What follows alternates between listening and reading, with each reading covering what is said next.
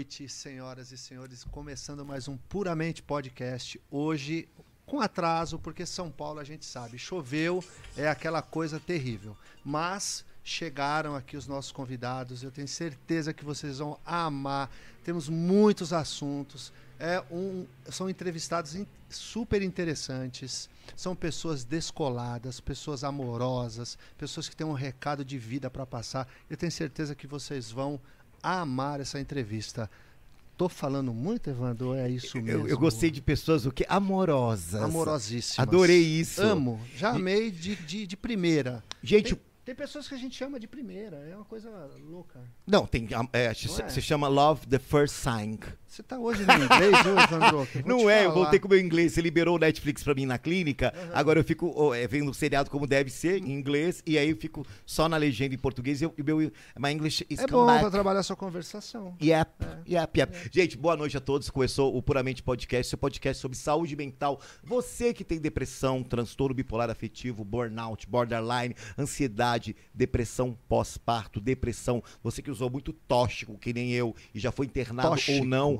É, eu gosto de usar tóxico. Esse é o seu podcast voltado para saúde mental. Lembrando que a saúde mental não é só para adicto, é também para todas as pessoas, tá bom? Para lembrar isso. E o, o eu de hoje pode ser você amanhã. Gostou dessa? Sim. A recuperação, gente. A vida, a cura. O que a única coisa que, não- que a gente não pode evitar, segundo o Moreira, é a morte que já tá aí. A vida vamos viver. Né? Verdade. Verdade. Que profundo isso. Olha, profundíssimo isso. Filosofal. Só pra lembrar, Exato. ele é o superego, eu sou o id. Então eu sou espontâneo, espoleta, um foguete. Uh, ele já é uma coisa mais calma, já é uma chaleira, entendeu? É, aliás, eu depois quero conversar com o pessoal da Famari para ver o que eles colocaram nesse remédio que me mandaram pro Evandro. Porque ele- hoje ele tá terrível. Mas olha, eu gostaria de a gente, a gente iniciar, Evandro. é, a gente vai fazer uma oração no final, como sempre, né? Sim. Mas eu já quero desejar. Eu senti, até falei com um dos nossos convidados quando ele chegou, que eu tô sentindo que hoje vai ser muito, muito espiritual. Eu, tô Porque a gente vai, ser falar de coisas, de tabus, de, de situações, de, de seres humanos, de pessoas que estão se posicionando e precisam se posicionar. E vocês, aqueles que têm a mente fechada, precisam começar a abrir, abrir a mente, porque a gente está falando de, de pessoas. E é isso que a gente vai falar hoje. Porque fala de saúde mental, sua mente fechada. Eu coloquei esses dias, inclusive, uma, uma frase. Normalmente, quem tem a mente fechada vem acompanhado de uma grande boca aberta. Então, às vezes, é melhor você ficar com a boquinha fechada e abrir a sua mente para o assunto. Presta atenção que vai rolar aqui hoje. Vocês vão conhecer essas pessoas ainda mais. Vai ser ótimo. É isso mesmo. Gente, eu quero essa frase pra botar no Twitter. É, Fiquei vamos chateado, eu sou muito boca aberta. Olha, e vamos, vamos apresentar. Vamos apresentar. Gente, primeiramente convidados. eles foram a ser apresentados por nós pela grande Cláudia Zani, mãe, Obrigado, Cláudia maquiadora, Zani. produtora, assessora e anjo da guarda. Gente, ela cuida de mim do Moreno. Imagine como que tá a vida dela. Outro dia ela Tadinha. soltou Tenho um dó. rompante de, de, de irritação. Eu já tenho quatro filhos, com mais dois eu infarto. Era tipo 11 e meia, a gente marcando reunião de pauta. Tá achando que vida é fácil? É chegar no estúdio e fazer um podcast? Não. Não.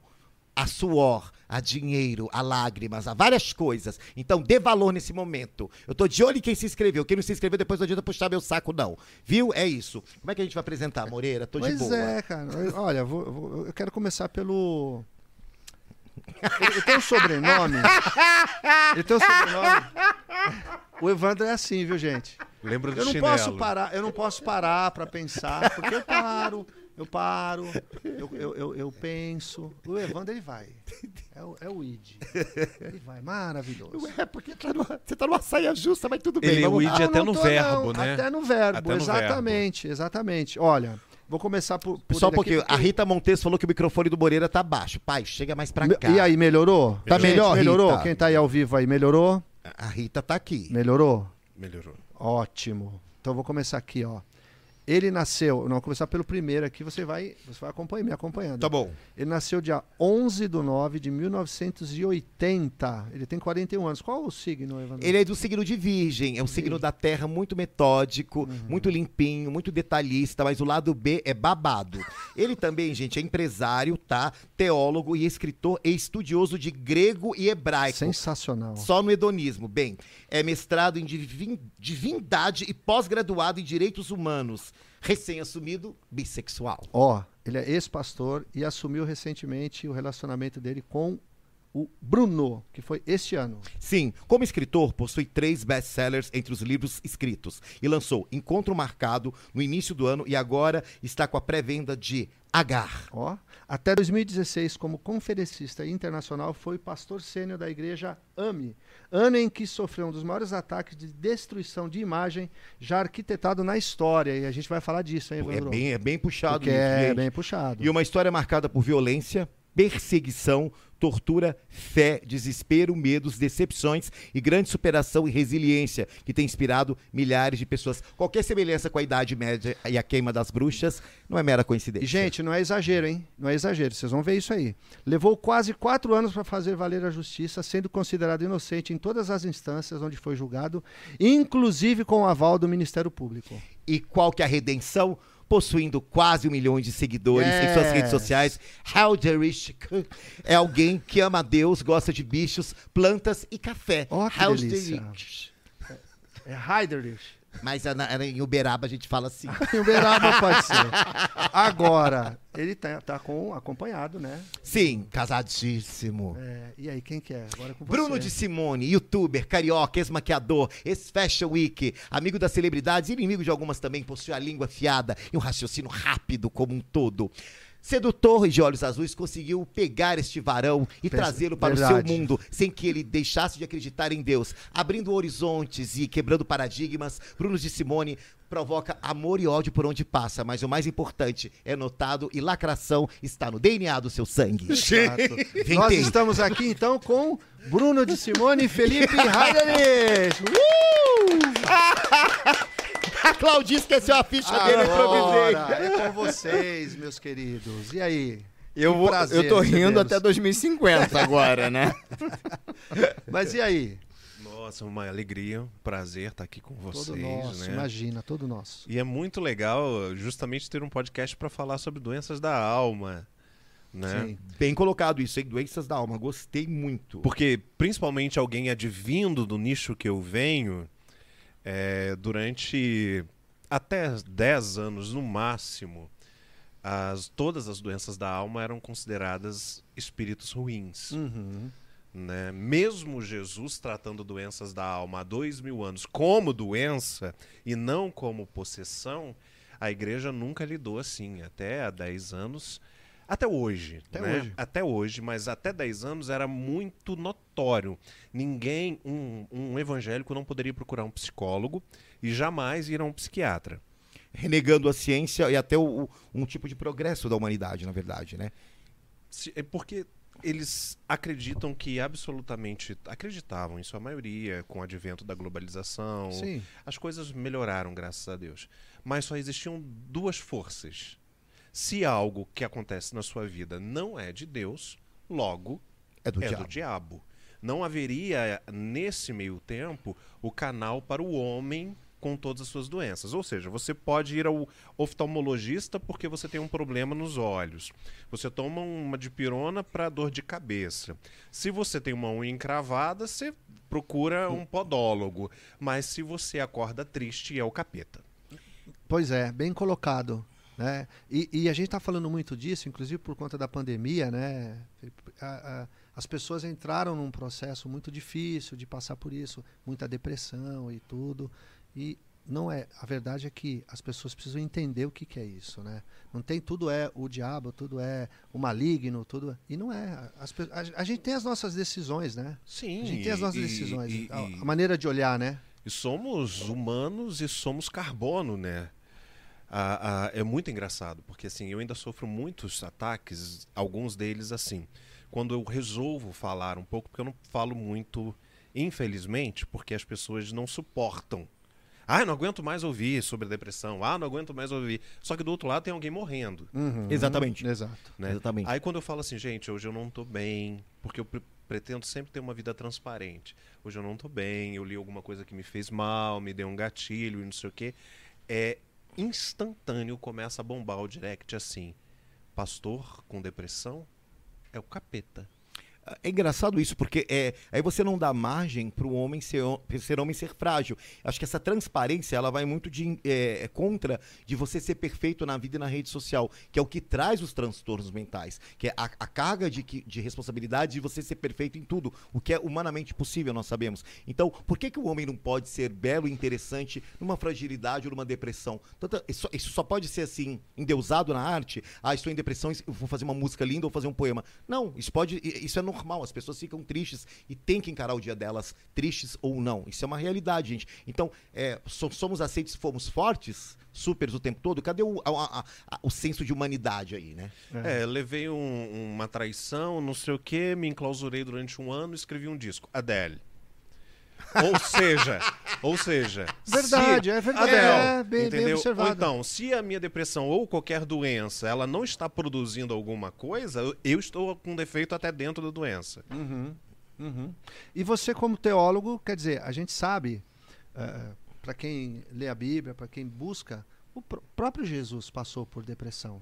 Ele passou por Sim. situações muito Muito difíceis, né? conflitantes. não é? Ele, ele sabia o que ia acontecer, ele sabia o que ele ia ter que fazer, ele sabia de tudo porque ele ia passar e ele não desistiu, ele foi até o final e cumpriu né, o papel dele. E às vezes as pessoas eh, estão vendo as coisas acontecerem e não fazem nada e ficam numa posição de criticar. E aí eu, eu quero aproveitar esse momento para dizer o seguinte, né? A gente está aqui com o teu esposo, Bruno, que Meu namorado. namorado que tirou, vamos colocar assim, tirou ou trouxe para a vida dele você. Como é que foi isso, Bruno? Que isso é demais, cara. Aliás, eu quero aproveitar antes de você falar, antes de dar a palavra, eu vi um post, acho que foi seu, que você colocou lá, de uma música do Lulu Santos, que diz o seguinte: é, consideramos justa toda forma de amor. Foi você que Ele postou já dava isso. indícios lá atrás Né? do Lulu, hein? Então Lulu já falava lá, né? A gente tem que olhar para isso. Como que foi isso, esse amor, essa paixão, essa, essa união de vocês dois? Conta Então, pra gente. eu. Primeira, primeiramente, boa noite. Boa noite. Muito obrigado pelo A convite. gente que agradece. Gratidão. Né? Tô amando estar aqui com vocês. Pessoas que a gente conheceu assim. Parece que foi ontem, né? Assim, tipo, pouco tempo, mas um carinho enorme. Amém. Eu não tô gostando, não, mas tudo bem. É humor virginiano, gente, humor inglês. Eu conheço. O Evandro, muito carinhoso, uns áudios bem carinhosos que ele manda pra mim Sim, sempre, sim, que eu fico sempre. rindo até de manhã, né? Eu nasci num lar tradicional cristão, né? Minha família toda cristã, evangélicos. Sou neto de um é, italiano, militar, convertido ao, ao evangelho. E o meu avô, ele sempre foi uma referência pra mim.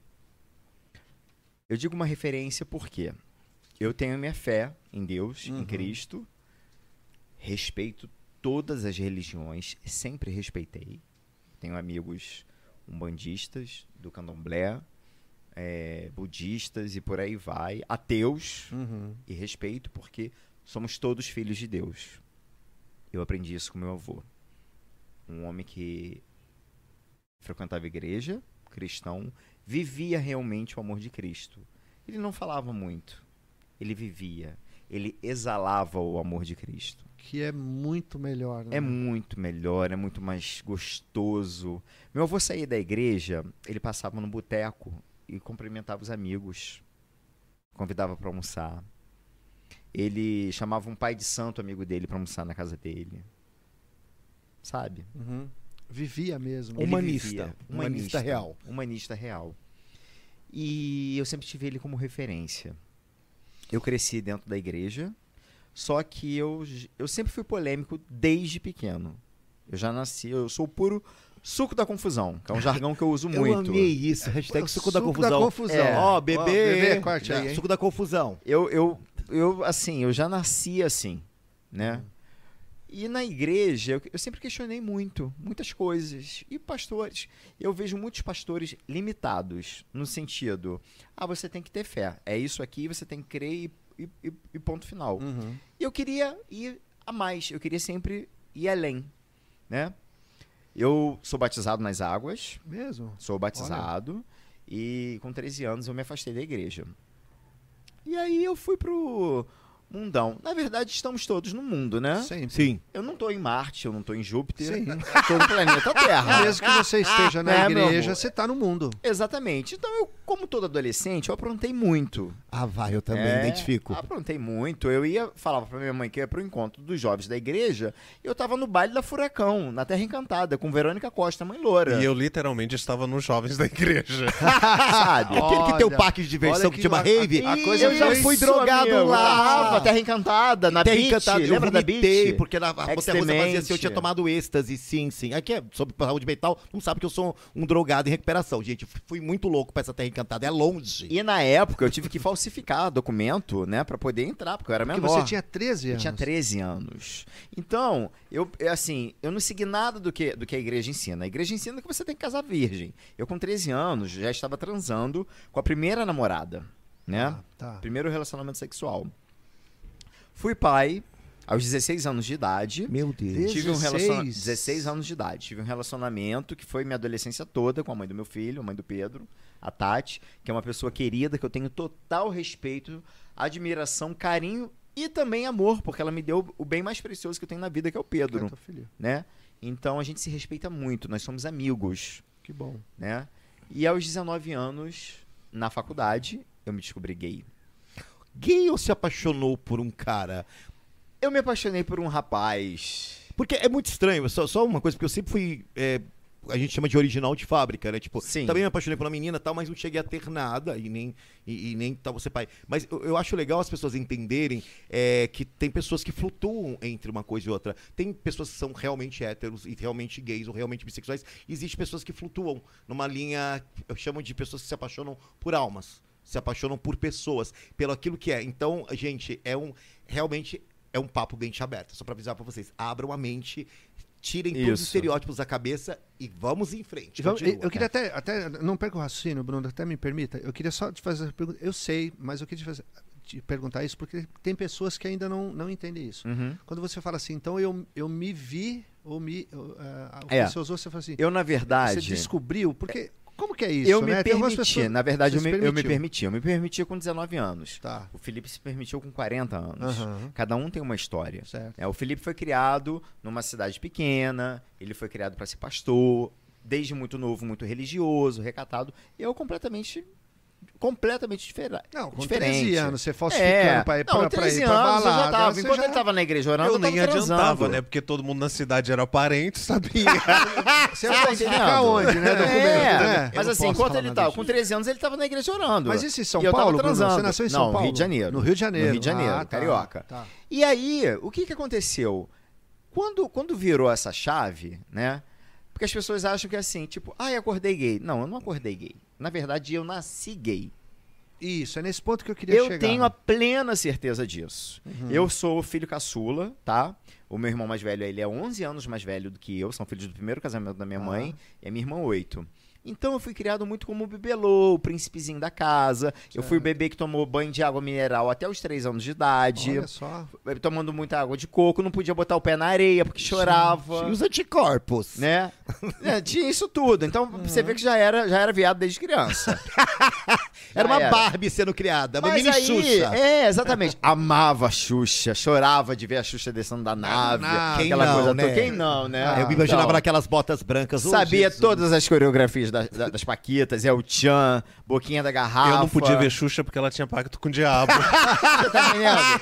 Gente, que coisa. Côncavo e convexo, É, né? isso mesmo, mesmo isso rolando naquela época, que um, um- um maldito chamado tio Chico, que vendeu um testemunho mentiroso contando isso. Ele que espalhava isso Foi, pelas é, igrejas. é. Meu Deus. Mas os Não, meus tem pais gente que acredita. compravam. Meus pais compravam os discos da Xuxa pra mim mesmo assim, sendo evangélicos. Eles Que diziam que, que rodado ao é, contrário é, mas eu uma tinha mensagem dos anos 80, Todos eles. E uma vez eu lembro que eu fui assistir Lua de Cristal com a minha irmã, e antigamente no cinema você podia ficar e ver o filme novamente. Sim, duas, a três, gente quatro ficou da vezes. primeira à última sessão vendo Lua de Putz, Cristal. como eu lembro dessa Igual eu época. fiz com né? Rosette Girl Você da podia Madonna, ficar todas as sessões. sessões, né? Exatamente.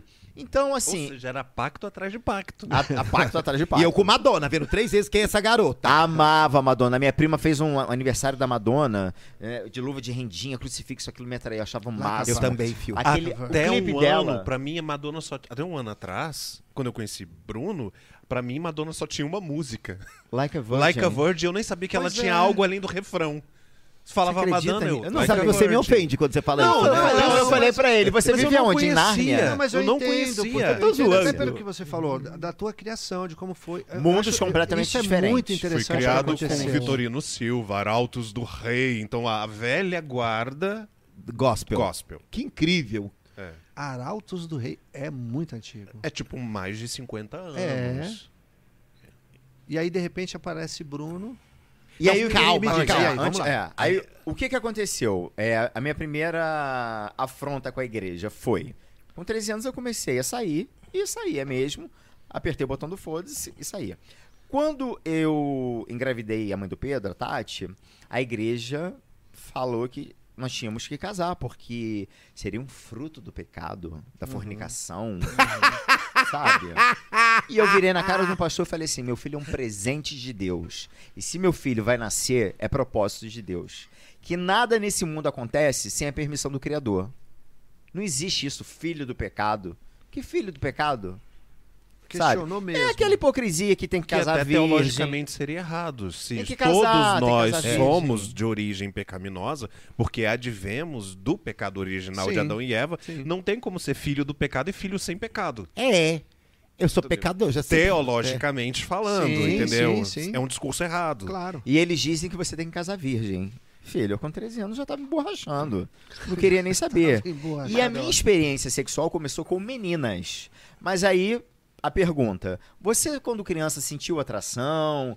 Claro, diversas vezes. Eu vi Sim. filme com Brad Pitt, ficava louco. Mas eu não conseguia Eu vi os assimilar. chips ficava excitado. eu não, comecei, não, eu não conseguia, Wanda, assimilar que, tipo assim, não, sou gay. Não, eu falava, ei, que isso, coisa, né? Mas eu sentia atração por atores, em filmes e tal. Às vezes eu via um, um ator, um galã beijando uma mocinha, eu ficava excitado, mas eu percebi que eu ficava excitado, na verdade, era com um galã, não com a mocinha. Uhum. Aí as pessoas falam assim, mas você não teve namoradas, você não foi pai. Não foi bom? Foi bom, foi ótimo. A experiência não foi ruim. Nunca tive nojo de mulher. Foi uma experiência ótima. Só que eu descobri algo melhor. Eu descobri aos 19 anos o poder da espada mágica. De He-Man, pelos poderes de gay que sou. E aí, meu amor, o cavalo da Xirra com, a- com as asas coloridas, montei Ventania. nele. Ventania. Ventania. Desça a ventania. Montei ventania, meu amor, e ninguém me segurou mais. Apertei o botão do foda-se, já era pai. Tá. Minha mãe achava que eu estava usando drogas. Não estava usando drogas. Não Sempre estava. sobra pras drogas. É. Oh, meu Deus. Mãe, ah, Mas você usando- nunca teve experiência com. com... Já fumei maconha. É? Já. Fui pra Amsterdã, amigo. Você vai pra Amsterdã não vai fumar maconha? É... É eu difícil. não fumei, não. Eu comi o bolo, passei mal, voltei. Eu comi bolo, comi brigadeiro com maconha, até Maconheiro. arrozinho. Que eles usam até como tempero. Ah. né? É verdade. Vai Então- orégano? Não. Não, não, É. põe maconha. É. É. Não, então eu já fiz, e meus pais sabem, porque eu sempre fui muito transparente. A verdade é o seguinte: eu nunca me escondi atrás de, de um sistema religioso e muito menos do diabo. Porque eu- pro crente, tudo é culpa do diabo. O cara traiu a mulher, a culpa é do diabo. Uhum. A mulher pulou a cerca. Não, meu amor. Ela deu porque ela quis. Vamos parar de botar a culpa no diabo e assumir a safadeza que você fez? Vamos parar de, de ser covarde? Sim. Entendeu? E eu falava, minha mãe. Quando eu conversei com a minha mãe, não, isso é o diabo, porque eu vou te levar. No... Não, não tem diabo nenhum, mãe. Existe amor. Deus não é amor. Eu não fui criado aprendendo, vocês falando pra mim o tempo todo que Deus é amor. Então eu tô te falando uma história de amor.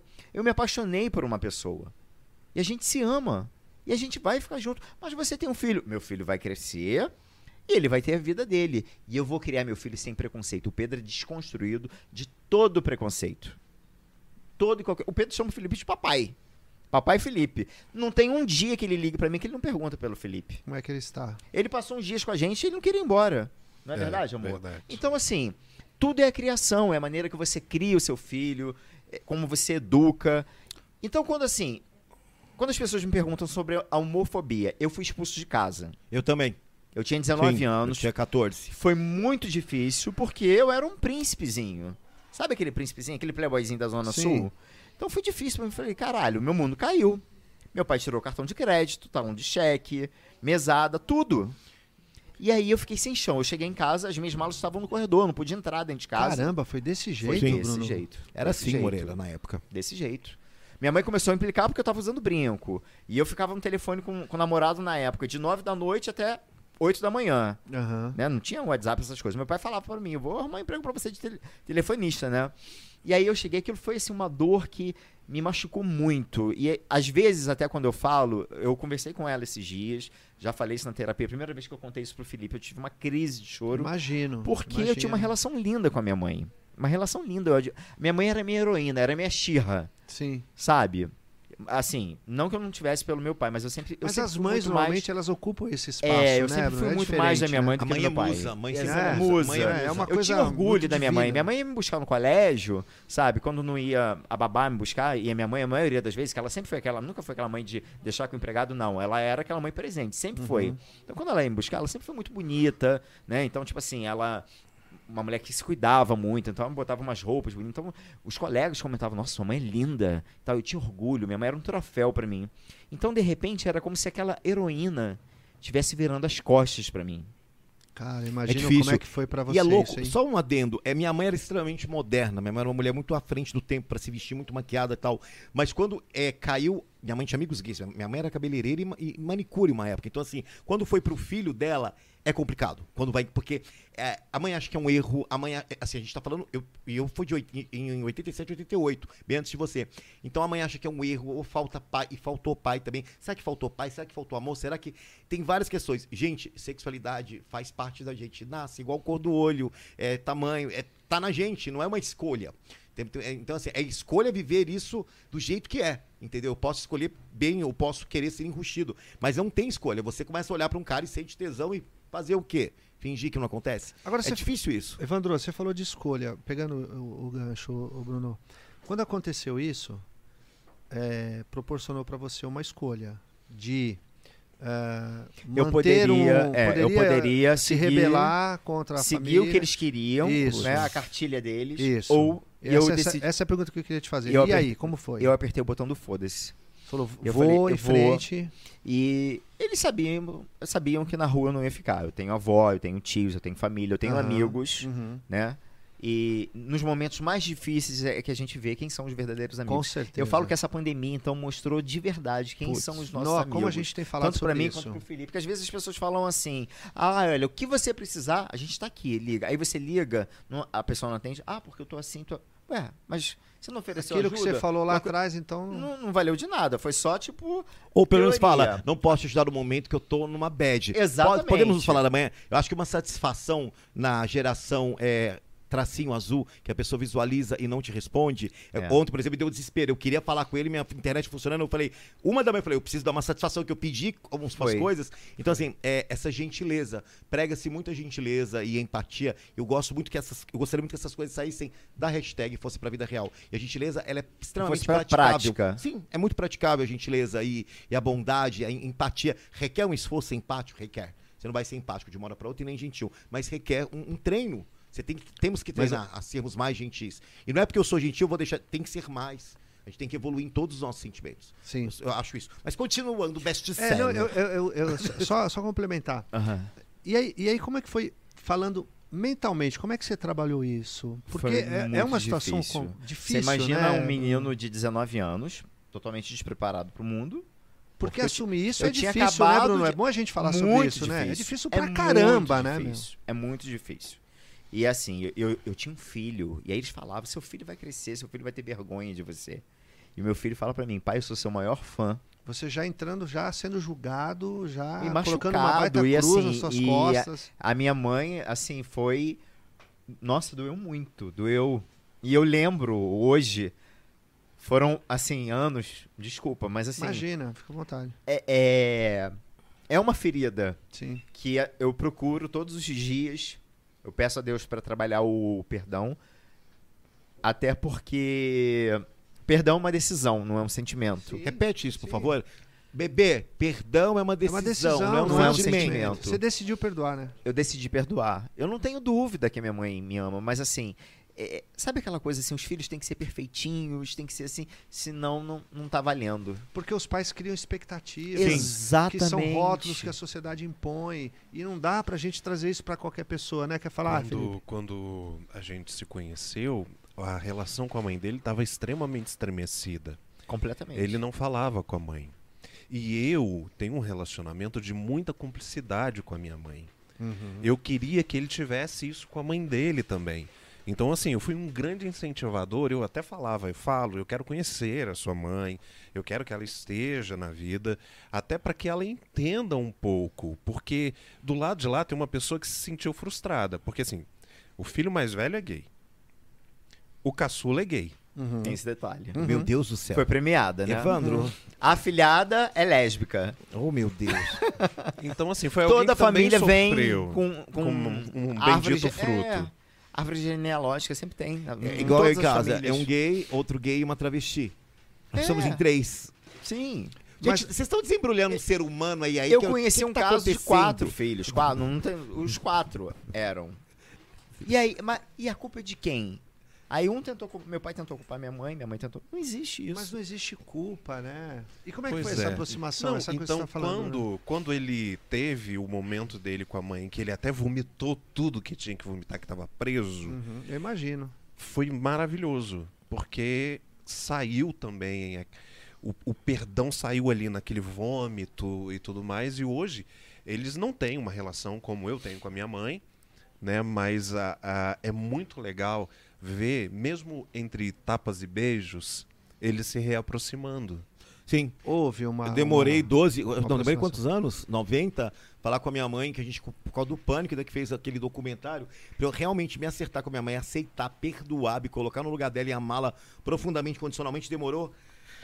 Ah, acho que uns 21, 22 anos. Porque é, é muito complicado a- é- é- essa quebra de, de elo com a mãe, né? Porque, gente, é, imagina você ser jovem, se perceber gay numa sociedade que ainda tem, ainda tem perguntas sobre isso, questões sobre isso. Não importa quem tem 19 ou tinha 14. É puxado, é complicado. Entendeu? É, mas Evandro, olha só, hoje é muito difícil. Eu falo por mim, pelo que eu sofro.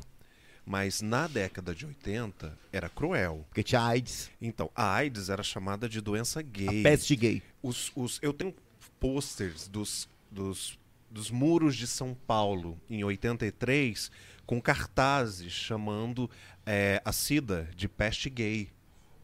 Entendeu? Eu enterrei vários amigos, inclusive, até porque. É, às vezes eu ia te fazer essa pergunta até, Bruno. Hoje você, olhando, né? Olhando, eu acho que eu, eu vejo isso, que eu queria saber de você. Olhando, você acha que você, pessoas como nós, até o Moreira que tem a história dele, até o, o- o próprio Felipe, será que nós somos um, instrumentos usados por Deus para provocar uma evolução e revolução no pensamento humano, para uma abertura maior de, de compreensão? Porque nós somos diversos, nós somos humanos com muitas características. Então, assim, será que. É porque assim. É, eu sei que eu abri muita coisa para minha geração, embora a geração é, renega alguns de nós. E eu não, eu não- tanto que eu não levanto mais a bandeira gay, eu levanto a bandeira da humanidade e agora da dicção, que é uma coisa maior. Mas, por exemplo, foram preciso muitos gays serem expulsos de casa, passarem muitos gays morrerem de HIV, porque não encontrava afeto familiar, encontrava afeto no sexo casual, e ali se contaminavam. Eu tinha amigo de 15, 16, 17 que morreram de HIV. Então, assim, hoje a gente, ultrapassando tudo isso, eu percebo que servimos de, de, de, de- de um, co- como instrumentos de uma revolução. Não só sexual, como comportamental e humana. Para as pessoas verem que podemos amar e podemos ser o que nós quisermos. Então, assim, mas é- é- e isso vai contra os rótulos, né? Porque somos criados para sermos gados e não seres, seres pensantes. É, e assim, eu lembro que quando eu saía, eu fiquei sem chão na época. E aí eu liguei pro meu namorado da época, né? E eu falei assim, eu, tô- eu vou pra casa da minha avó e tal. Ele falou assim, de forma alguma. Eu tava entrando na faculdade e ele tava se formando. Uhum. Ele, 10 anos mais velho que eu. Ele falou assim, você não, não assumiu a relação? Então a gente agora a gente tá junto. Ele me pegou, passou no condomínio onde eu morava e me levou pra casa do pai dele. Moramos eu, ele e o pai dele durante alguns meses. Eu fazia teatro, tablado, queria ser ator. Ah, E do nada, de paraquedas, eu caí no universo do mundo da maquiagem.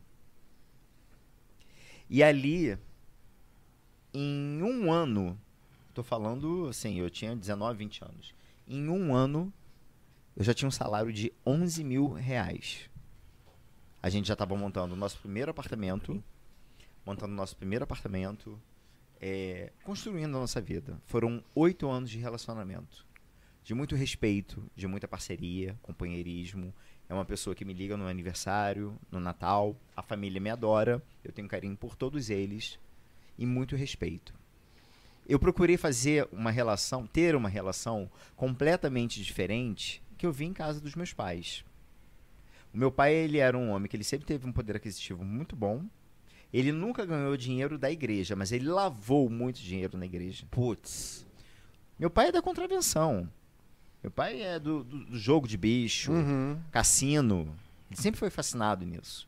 Ele lavou muito dinheiro da igreja. Ele patrocinou, ele financiou muito. E os pastores sabiam. Mas nessas horas, o dinheiro não é amaldiçoado, querido. É, Não. Pois é. Entendeu? Nessas horas não é amaldiçoado.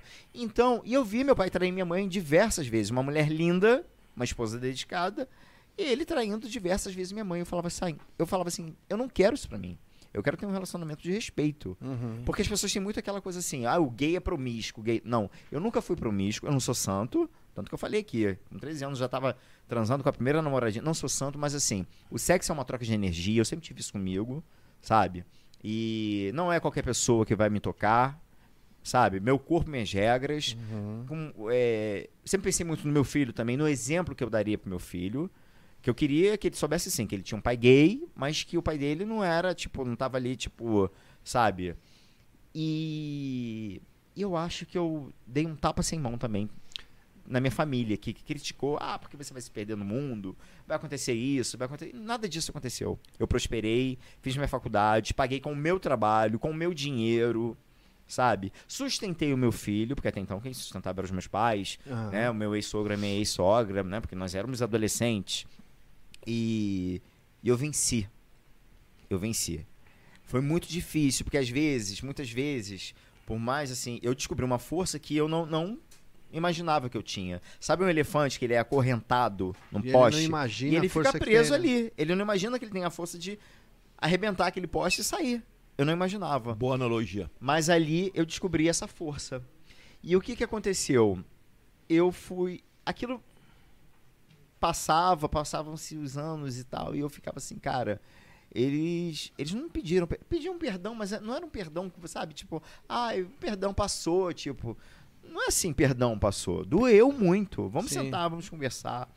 E meu pai teve uma briga com minha mãe, uma briga que ele chegou e falou que eu odiava minha mãe e tal, porque Bruno odeia, Bruno não quer saber dela e tal. Hoje, essa semana minha mãe saiu o divórcio deles, depois de tantos anos, né, que eu ficava, gente, que, que coisa, que amarração, que, né, Uhum. que anos e anos, já estavam separados, separados há anos e não saiu o divórcio. E ela essa semana me mandou a mensagem falando assim, filho, eu estou divorciado, eu estou livre. Eu fiquei tão feliz por ela, eu liguei para ela, a gente ficou horas no telefone, né, e, e eu ouvi dela, eu ouvi dela uma coisa assim que eu falei assim, caramba, não imaginava ouvir isso da minha mãe. Ela assim, respeita a sua relação, que, que o seu marido te respeite sempre. Nunca deixe, permita com que ele não te respeite. Porque só fazem com a gente aquilo que a gente Que a permite. gente permite. Então, respeite o seu marido e faça sempre ele te respeitar. Eu, Bruno, de- de- E aí, eu- e teve uma vez até que o Felipe presenciou isso. Eu tava, eu tava, eu tinha sido contratado pela Band pra fazer um quadro Tô de Olho, Tá. um quadro de fofocas. E naquele dia eu falei assim, eu preciso ligar pra minha mãe e falar pra ela que eu não odeio ela.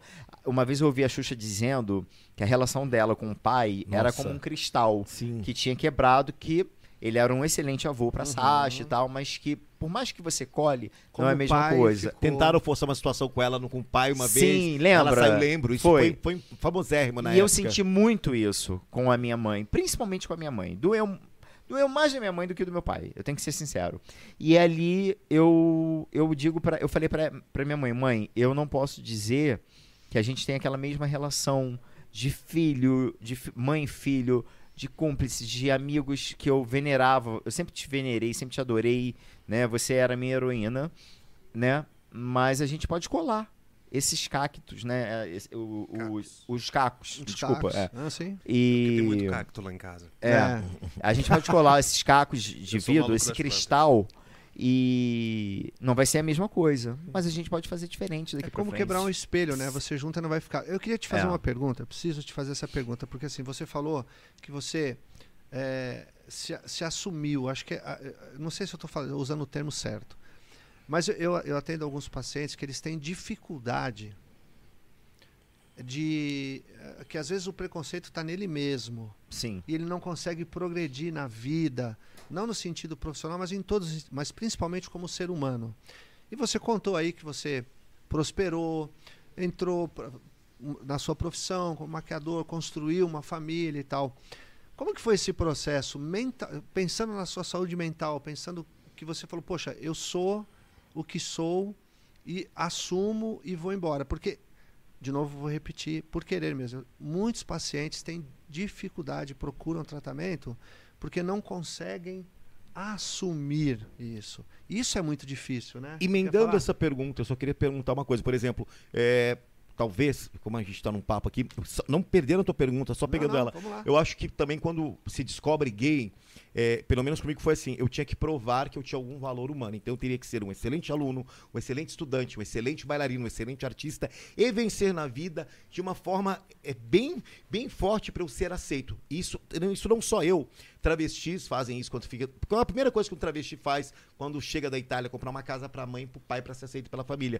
Então talvez é, tem- temos que mostrar, trabalhar três vezes mais porque somos gays e tem que mostrar o valor, porque assim, um gay bem sucedido. Me desculpe, gente, é bem aceito, mas a bichinha lá do POC-POC do bairro que não tem a mesma. A, a- a minha mesa não é aceita. Então, assim, isso está mudando, graças a Deus, mas eu sou de um tempo que ou você é gay tem que ter dinheiro ou uma posição, senão você não serve para nós. Eu tive amigos que se mataram por isso já. Então, Sim. eu acho que tem uma coisa de querer provar para nós, para nós mesmos e para o mundo, que temos um valor. Que não somos só um rótulo sexual. Eu tô falando besteira. Não sei, eh, você, eh, você concorda? Não sei se você concorda, que às vezes a, a dificuldade está na própria pessoa. Eu tenho pacientes que eles têm essa dificuldade. É, eu, eu na época, como eu falei, eu caí na, na profissão de maquiador de paraquedas. E eu entrei pela porta da frente. Por que, que eu falo isso? Porque eu já conhecia vários artistas. Eu, eu cresci no meio artístico, né? Sim. Eu fui modelo da loja Bisco Meu, da Xuxa. A Solange me botava pra desfilar desde pequenininho. Isso eu tô falando, eu tinha 6, 7 anos, Você 8. tinha uma conexão com a Xuxa já desde. Já, desde, já. né? E como minha mãe mesmo sempre falou, você tinha, uma- você sempre teve alma de artista, né? Então já tinha essa coisa toda. Então eu cresci meio que nesse meio. Então, tipo, quando eu comecei no teatro, já tem aquela fama, ah, artista é tudo viado, Uhum. né? Já- já existe esse preconceito, né? Viado, maconheiro e sem dinheiro. É, nunca pensei em ser maquiador, mas aí eu caí de paraquedas e eu fiz um, um sucesso absurdo no mundo da maquiagem. Eu fui embaixador da MAC, né? Eu tenho título de embaixador da MAC. Eu maquiei Legal. grandes celebridades como Xuxa, Angélica, David Guetta, quatro David vezes. Guetta. A equipe dele pediu por mim, né? Só que eu cheguei a fazer comunicação e, e a, a, a questão da comunicação estava adormecida. E eu queria, eu falei, não, eu, eu, eu, sei, eu sentia dentro de mim que uma hora eu ia fechar esse ciclo e que eu ia voltar para comunicação, jornalismo, TV, YouTube, YouTube, né, que veio depois, Uhum. que, que isso ia acontecer, né? Então foi... Se você me perguntar assim, seus pais te apoiaram no, no, no seu sonho de, de né, quando você começou? Não, eles admiravam muito o meu trabalho. Me admiravam muito como pai, aquele pai que pagava tudo dos fi do, do filho, que já tinha sua, sua independência, não pedia nada para absolutamente nada para eles, né?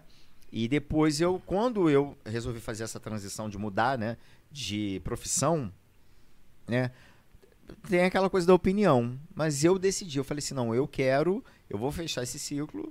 Eu sei que o começo, o recomeçar é difícil, mas é o que eu quero, eu vou, eu vou realizar, eu vou atrás disso, né? Porque ficou, é um sonho que ficou adormecido lá atrás Lá atrás. né? Então hoje, assim, a, a relação com, com a minha mãe melhorou bastante, né? A gente conversa e tal. Melhorou muito, abertamente, né? Até a gente falando sobre casamento, ela falou, óbvio que eu vou estar, como eu não vou estar presente no seu casamento, né?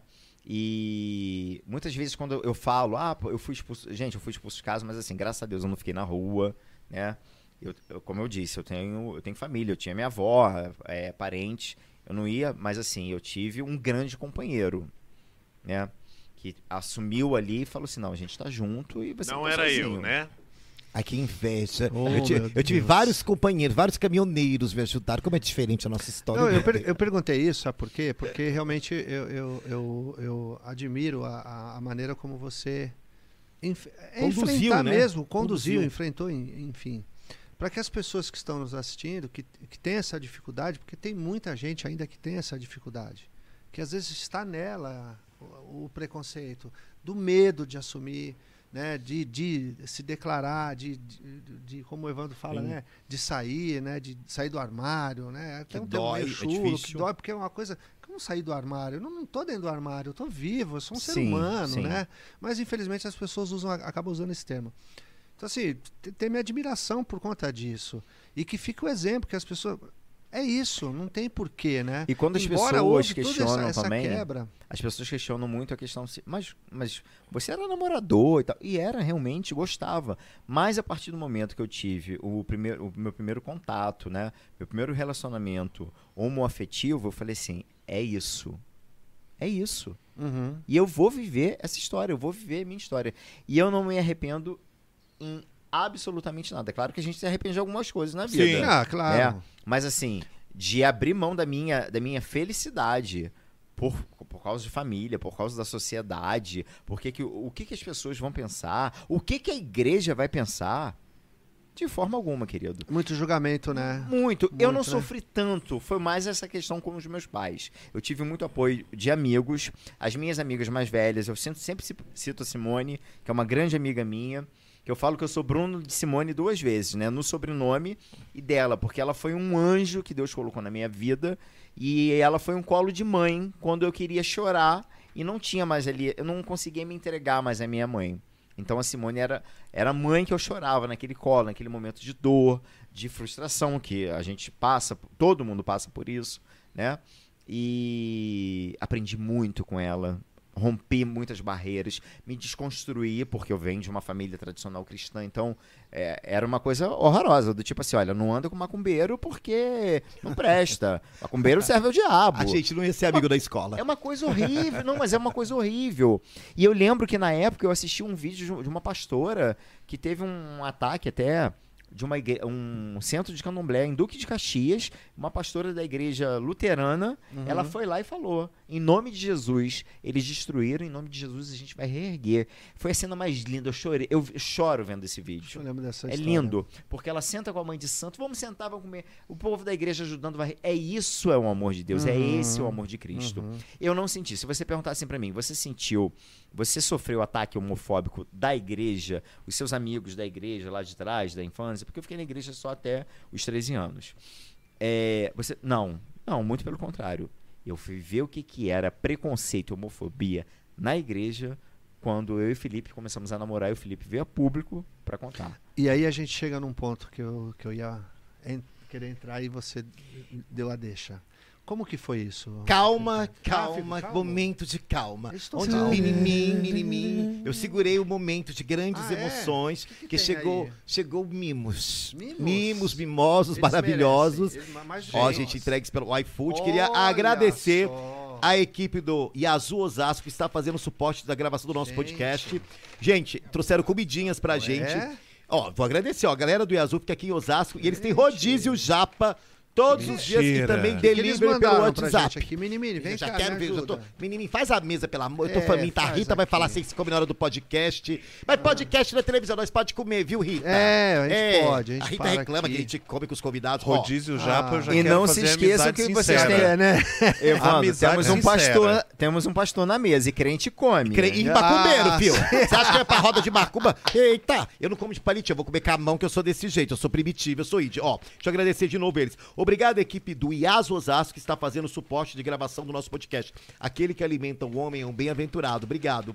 E a galera, e, ó, galera, o Iaso fica em Osasco e eles têm rodízio japa todos os dias e também delivery pelo Gente, WhatsApp. que que é isso? Anote o WhatsApp. 11 96243 5477. Ó, 96243 5477. Então queremos agradecer ao Uber Eats, ao Rap iFood. Aí onde fica? Obrigado, o, o gente. Yazoo, gente, ó. Avenida Maria Campos, 336, Osasco. Repetindo, Avenida Maria Campos, 336, Osasco. E o Instagram é Iaso com Y. Meu. Temaki. Iaso com Meu Z, Deus. Osasco, arroba Yazu Osasco, tá? Eu vou escrever lá no pod, vou escrever aqui na live, gente, como é que fica o, já vou pôr tudo aqui na live, eu copio que eu sou esperta, que eu não nasci nesse mundo. Ai, eu tô tão id hoje, gente. Não, Eu quero fazer com- amizade sincera com eles. Não é o, Mo- Ó, o Moreira. Vou pôr aqui, ó. Vou postar falar. aqui na, na- na- aqui no, no chat, gente. Tô postando aqui todo o serviço aqui. Eu colo, que eu não sou burra. Pá! E não tá indo por quê? Até porque bicha burra nasce morta. Boa. Mas, mas- mas- mas não tá indo tudo. Eu tenho, eu tenho uma coisa que não tá indo tudo, mas eu, eu, eu baixo o texto. Pera aí, Aso, vocês me aguardem. Eu sou terrível. Vai dar Né, certo. Vai dar certo. Enquanto isso, eu espero. Não, vai comendo, gente, enquanto eu Ah, pego a bola tá, aqui. desculpa. Eu- eu- eu- ao mesmo tempo eu sou apresentadora e secretária. Não é fácil. O que vocês estão rindo, gente? É difícil ser eu. Vamos é lá. Difícil. É difícil ser eu. Ó, aqui eu vou colocar aqui. Ó, aqui eu vou cortar um pouco do texto. Você vai abrir aqui pra gente ou a gente, a gente mesmo abre? Gente, assim, eu amo Temaki num nível, Eu só também. que eu me Felipe, fica à lambuzo vontade. num nível Fica à também. Aí eu me lambuzo em Tá tanta tudo certo. coisa, moço. Entendeu? Gente, ao vivo. É, gente, o bom do Fiquem podcast é isso. vontade. Eu não quero ser Ana Maria Braga Agora, que finge eu vou come, fazer não uma come. revelação aqui, ao vivo. Vou colocar aqui. Eu nunca aprendi a usar esse negócio aqui. Hashi? Não. Você acredita? Mas, gente, mas eu tirei o negócio, já copiei. Você também, Evandro? Pera aí, que, o quê? Eu também. Eu não primi- usa? Você tinha que ter intimidade com o pau, Evandro. Amiga. Boa. nem vou falar eu nada. tenho, total. Ah, vá, que você tem. Pa- Olha, olha, peraí, que eu tô. Gente, eu tô concentrada pra postar um Obrigado. negócio aqui. Peraí. Deixa eu fazer aqui, aso. Aqui eu corto. Eu vou diminuir o texto e vou conseguir postar do jeito que eu quero, gente, que eu sou Meu danada. Jesus. Deixa eu colocar Gente. Felipe gosta mesmo de, de que Não, você tá não ali faz ideia. ó. Você não faz Deu ideia. Eu meninos, amo o bebê japonês. Eu pegou. tô comendo aqui, gente. Gente, que delícia. Obrigado. Como é que chama aí, Evandro? Iaso, já tô Iaso. postando aqui, gente, que eu já copiei. Obrigado, eu vou postar que eu tô gente. tentando aqui, ó. E o, o YouTube não. Agora foi. YouTube brincalhão, agora foi. Agora eu vou postar toda hora. Uhum. Ai, cadê um garfinho?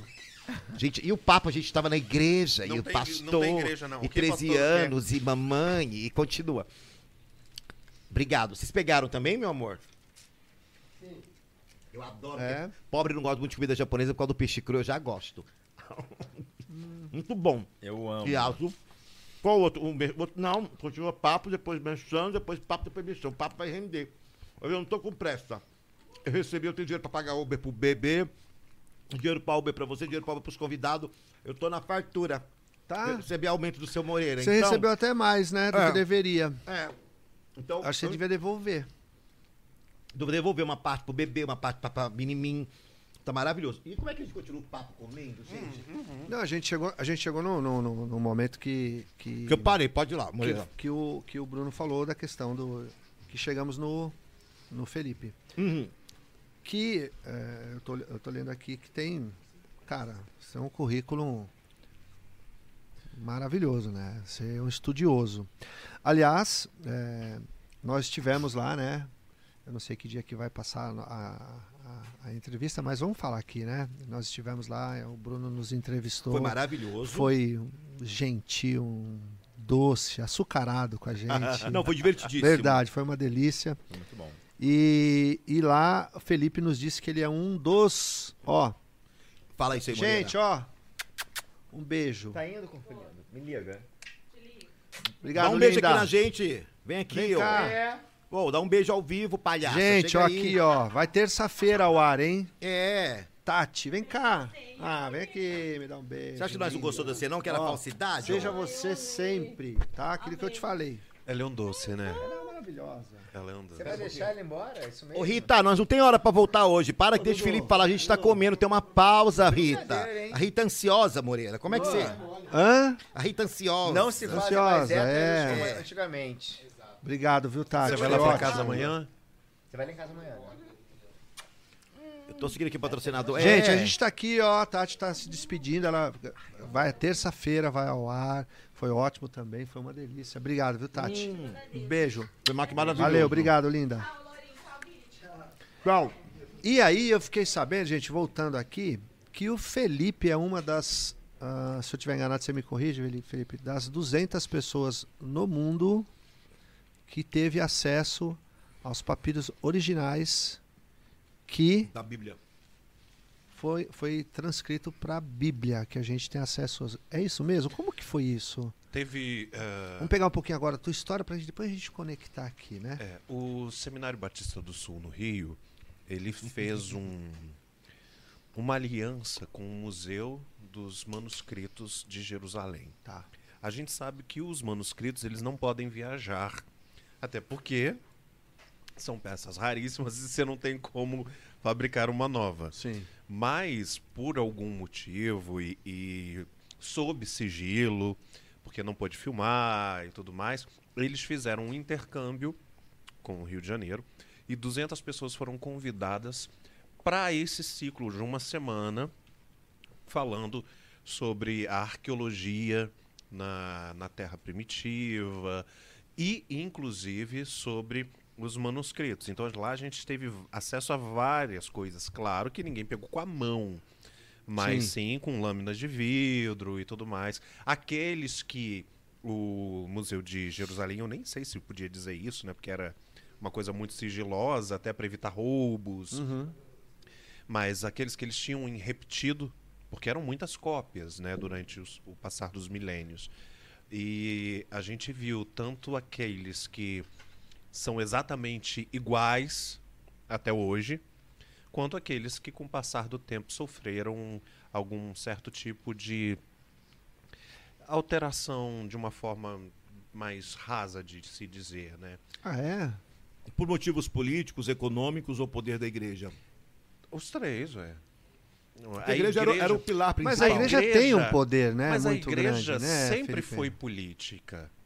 E Sempre teve envolvida, e né? sempre regeu o, o- a economia. Isso não é agora. Entendeu? Era a igreja que nomeava os reis através do Papa. Uhum. Então, se você brigava com o Papa, você não podia ter mais um rei. É por isso que a Inglaterra criou a religião anglicana. Porque ela brigou com o Papa. O porque protestantismo. não, o anglicanismo, Sim. no primeiro, que era inclusive arqui-inimigo do protestantismo, né? Ah, o rei Luís Henrique VIII, ele mandava matar os protestantes, né? Pura política, né? Por política. Porque ele tinha se divorciado, ele queria se divorciar, mas a Igreja Católica não aceitava. Então o que, que ele faz? Ele rompe com o Papa e cria um novo Papa. No entanto, que a Cara, religião que anglicana, isso. ela tem os seus bispos. O bispo anglicano de, de, Westmi- de Westminster, acho que é a abadia de Westminster, Uhum. isso. Que é o bispo principal lá. Então, para você pertencer à família real, você precisa se converter ao anglicanismo. Tudo isso. Por quê? Quem dava a chancela de que um rei era um homem de Deus era a voz papal. Então a, a igreja ela sempre foi política. E por isso os territórios eram divididos entre os bispos.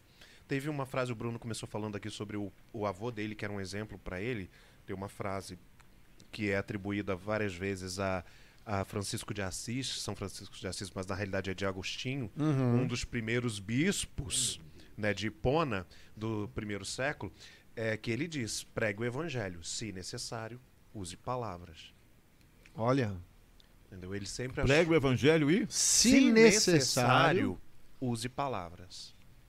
Porque o evangelho não tem a ver com o que você diz, tem a ver com o que você vive. É um estilo de vida, é um modo de vida, é uma... É. Porque assim, Jesus está aqui, não estou falando espiritualmente, estou falando fisicamente. Uhum. Você falou, oi Jesus, bom dia, boa tarde, boa noite, tudo bem? Dá um, dá um beijinho aqui. Não, Jesus não está. Jesus está em mim, Jesus está em você. Temos o DNA dele. Então, Deus é no próximo. À medida que o próximo manifesta Deus, é que nós, ou aqueles que não têm acesso a Deus ou não conhecem Deus, vão entender como Deus é. Então, se eu olho para o próximo que diz estar em nome de Deus e são corruptos, são blasfemos, são maldizentes, Hipócritas. são hipócritas, são segregadores, eu vou criar a visão de Deus dessa forma. E quando Jesus veio, ele pegou uma sociedade totalmente assim. E por isso ele foi excluído dessa sociedade. Uhum. Então, para a gente imaginar como Deus é no próximo, a gente tem que ver como Deus foi há dois mil anos. E aí, você vê que você está perdido. super, né? Perdido. Porque Jesus não tem nada a ver com o que falam dele. Isso é muito triste. Jesus era um grande revolucionário, um grande humanista, zero preconceito. É. E esse processo, ô Felipe, foi do, do processo seu de, de estudo para assumir como pastor? Como é que foi essa caminhada para chegar a pastor da Da AME, AME, que é. Aliança Mundial de Evangelização e Ensino. Tá. O que que acontece? Ah, assim como o Bruno, eu tinha muitos questionamentos. Mas diferente, os meus questionamentos eles eram sempre teológicos. Só que eu vivia numa sociedade muito pequena, numa cidade do interior de- das Minas Gerais. Então, quando as pessoas explicavam alguma coisa e aquilo não cabia, eu perguntava. E aí vinha aquela, por que é? Por que sim? E aí lembra do Castelo Rastibum? Porque sim, não, Não é, é resposta. resposta. Então não adiantava. Uhum. E aí eu ia estudar. E aí eu lembro que eu lia a Bíblia todo ano, a Bíblia inteira. Todo ano eu repetia, a ponto de que já estava saturando, eu queria algo além. Ah, quando eu fiz 20 anos, 21 anos, que foi exatamente nos atentados terroristas, né? 11 de setembro. Meu Deus, essa no data é mesmo horário, mim, deixa no quieto. mesmo É. horário, né? Meu aniversário é exatamente no mesmo horário das Torres Gêmeas. Dia 11 do 9. É, de manhã. E aí, ah, eu tinha prestado um vestibular para música sacra no Rio de Janeiro e tinha passado em primeiro lugar. E aí eu fui, eu fui para o Rio de Janeiro para fazer música. Eu achava que eu, eu já tinha passado a vida inteira na igreja. E Na, das crianças eu era líder de criança, dos jovens eu era líder dos jovens. Me tornei o primeiro, o diácono mais jovem da história da denominação.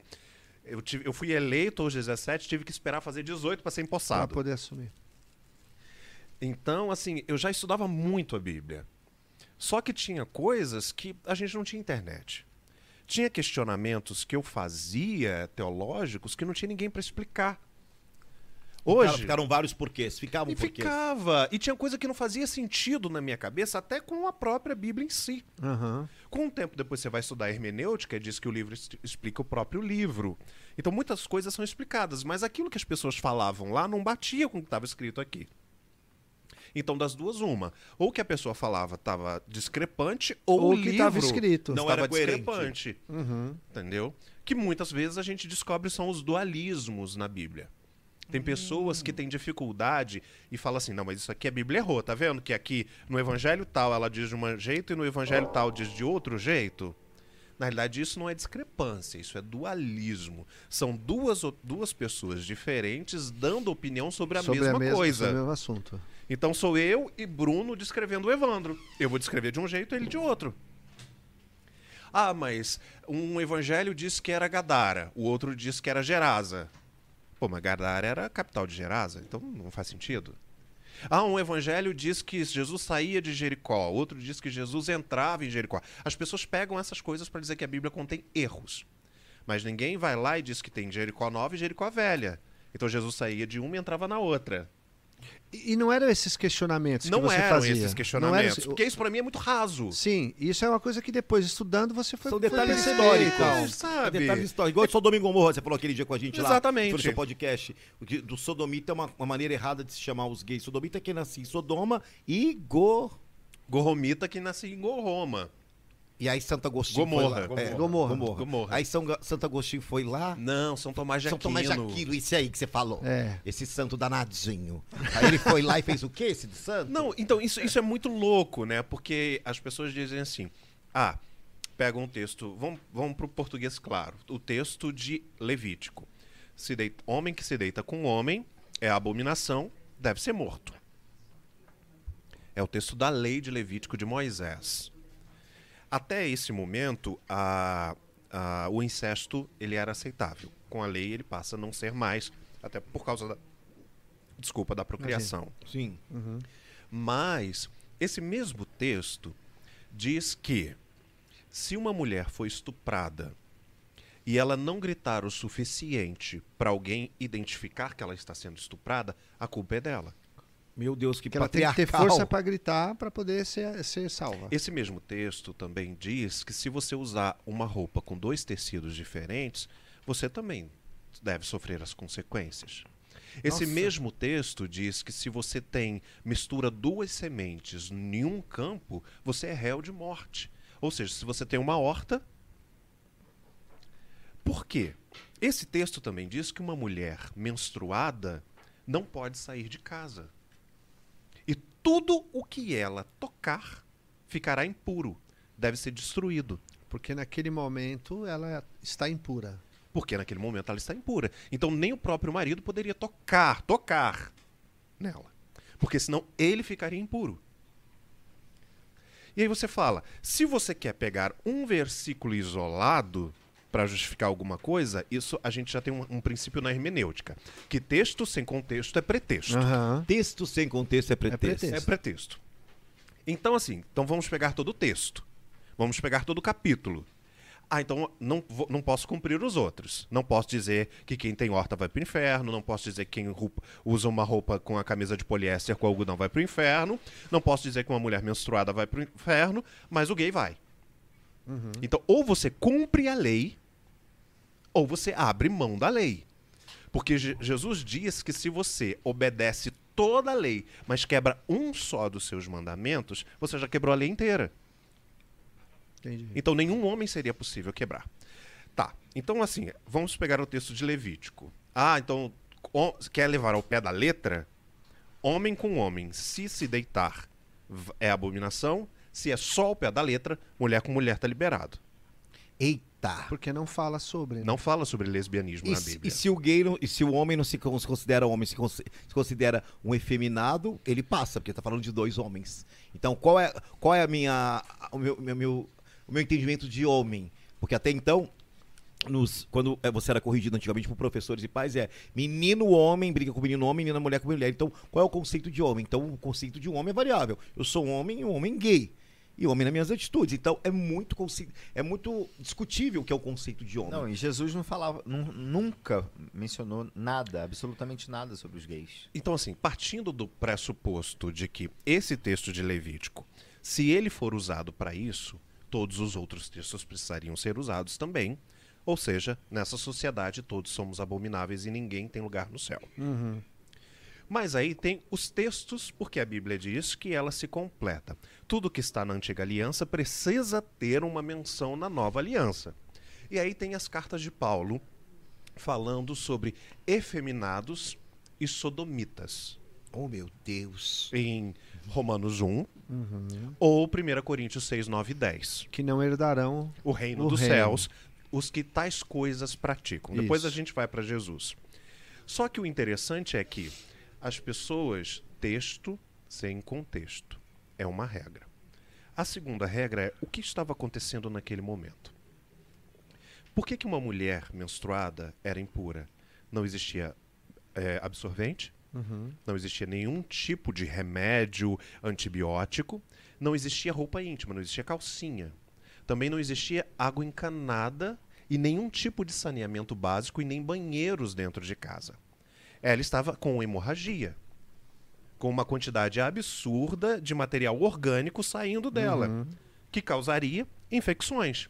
Imagina onde ela sentasse, por onde ela passasse, tudo ela poderia estar deixando infecções latentes E com micro- mosquito, um monte de coisa. é Exatamente. sujeira. Então Sim, sim, Deus sim. está aplicando essas regras por causa da necessidade da sociedade.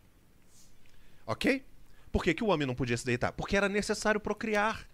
As guerras eram vencidas com a quantidade de gente que tinha. Então, quanto mais gente, melhor.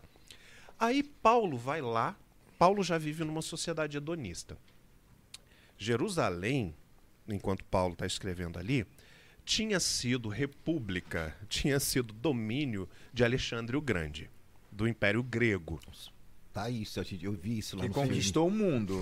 que conquistou né? Alexandre o Carlinhos Grande. pediu pra eu ver no Netflix. esse. Gay. Obrigado, Não, Carlinhos. O Gay, Alexandre o Grande. e ele só casou com Roxana só pra a geração seguir. Que chegou no Somente momento pra que ele Não já teve não tinha mais geração. o que conquistar, que Não perdeu, tinha. ele falou, e agora, né? Não tinha. É, ele teve. Ele, Alexandre o Grande, ele era uma pessoa fora do seu tempo. No entanto, que nós, durante muitos séculos, tivemos as Alexandrias, as bibliotecas, né, todo o conceito de estudo, desculpa. E aí, Alexandre o Grande, como previsto por Daniel na Bíblia, 700 anos antes de Cristo, ele não teria filhos. A Bíblia previria que o imperador grego, que predeceria o Império Romano, não teria filhos, porque ele era E Alexandre era gay. Que gostoso. Ah, Ele Adoro. Ele Desculpa. morre.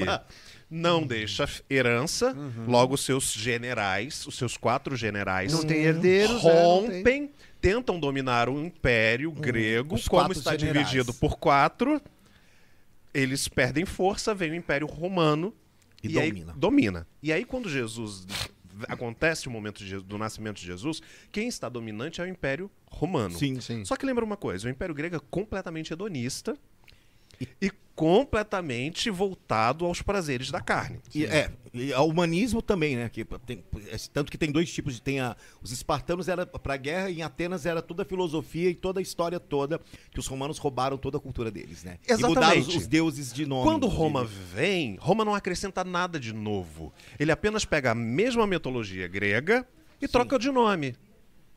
Como Constantino faz com os deuses dele no século III, em 313, e coloca os nomes dos santos católicos. Entendeu? Ele troca de nome. Como o sincretismo religioso tem no catolicismo e no espiritismo.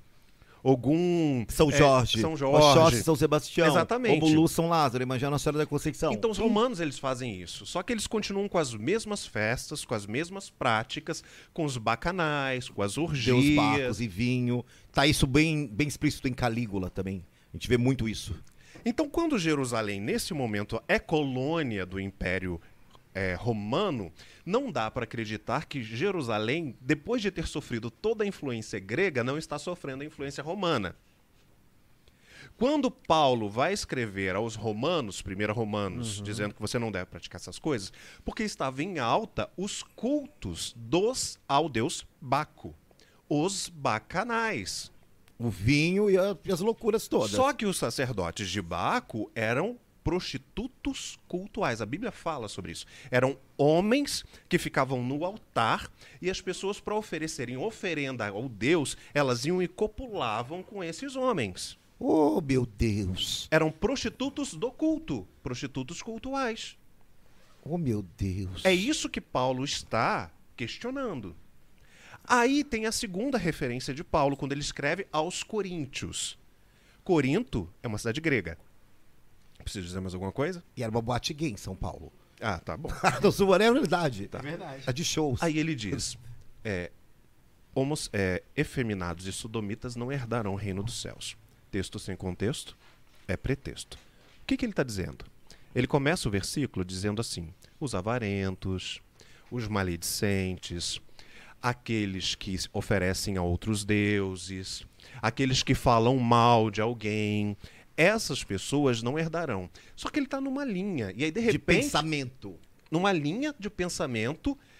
E Paulo era inteligentíssimo, falava vários idiomas, era uma das pessoas mais cultas da sua geração. E aí, de repente, do nada, ele solta homossexuais e, e sodomitas? Efeminados e sodomitas? Do nada. Ele não está falando sobre adultério. Ele não está falando sobre relacionamento sexual. Ele está falando sobre avareza. Ele está falando sobre é, maledicência. Ele está falando sobre destruição entre os humanos. De um com o outro, com seu próximo. Com seu próximo. E aí, de repente, ele solta essas duas coisas. Aí você pensa, mas poxa, sodomita, né? Pecado de Sodoma. É, Sodoma foi destruída porque eles queriam transar lá com os anjos. Tá.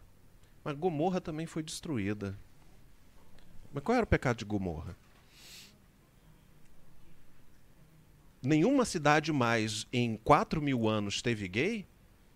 Por que, que nenhuma cidade mais foi destruída? Só Sodoma. E aí, quando Paulo escreve isso, aí você vai. Hoje você tem acesso aos, aos originais. Qualquer pessoa tem acesso hoje. Por aplicativo, você vê a, a. Bíblia em grego e a Bíblia em hebraico. E aí você tem aquela discussão. É, uma, qual é uma palavra bonita pra gente usar aí, pra não usar uma analogia tão mentecapta?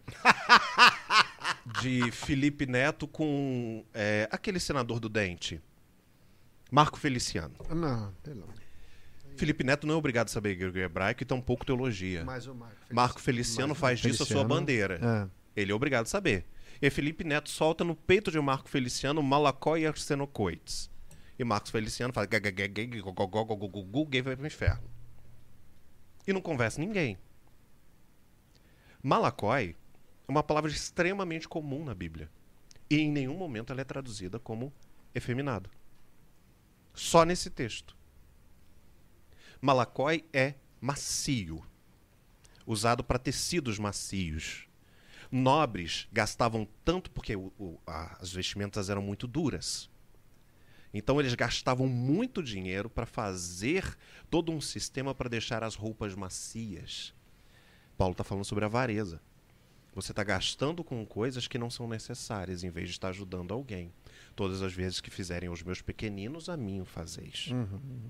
Mas aí tem a palavra arsenocoites.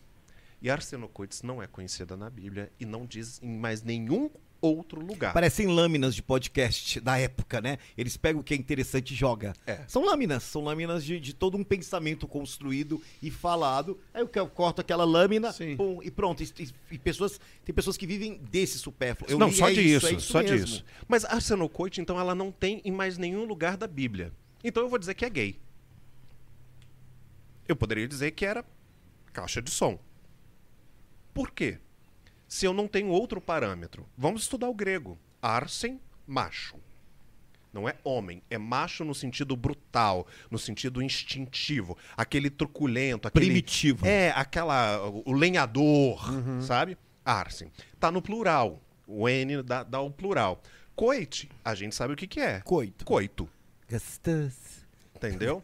Então seria macho que faz muito coito ou macho que se deita em muitas camas.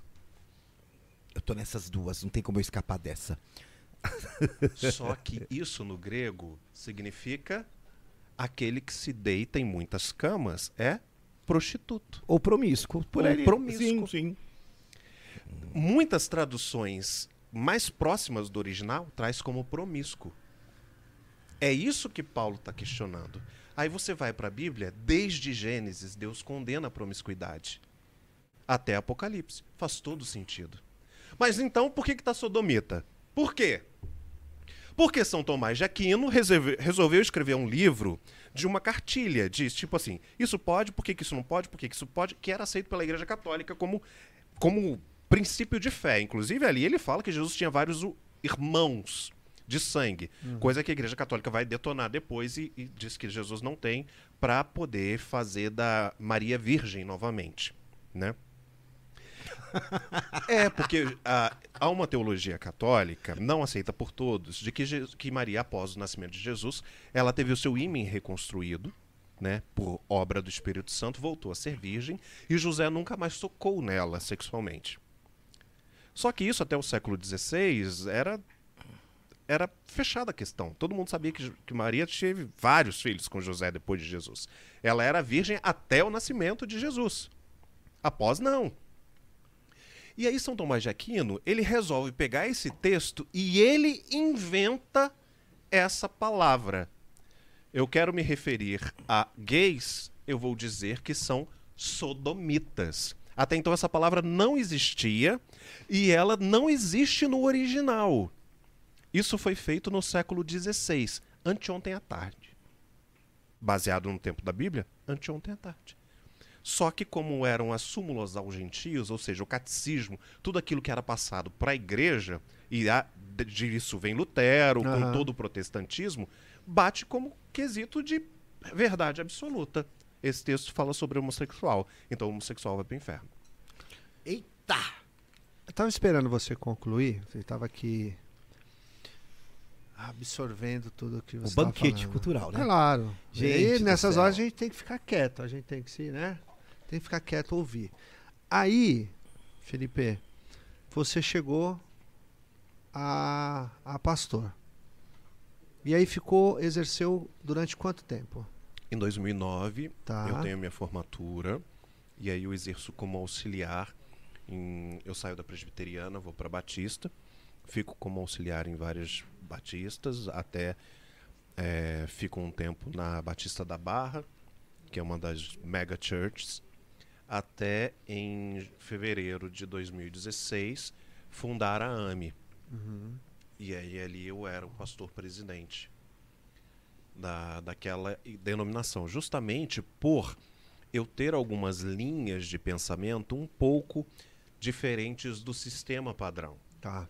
E naquela época eu podia ter acesso a essas linhas que as pessoas não iam me bater, porque eu estava muito em evidência. Então bater no Felipe era era tiro no pé. Então a AME, por exemplo, ela não pregava dízimo como obrigatório. A gente entende que você quer ofertar é um princípio do coração. É, a generosidade. Apesar de generosidade. ter Agora, alguns versículos que falam, né? Sobre o, A o oferta, dízimo. o dízimo na lei. Depois de Jesus, não. Não, no, no Velho Testamento. né? No Velho Testamento. Jesus fala sobre o dízimo até antes da cruz. Uhum. Pós-cruz. Instauração da graça não tem Oferta. mais dízimo. É oferta. Você quer ofertar que venha com alegria. Se não, não faça.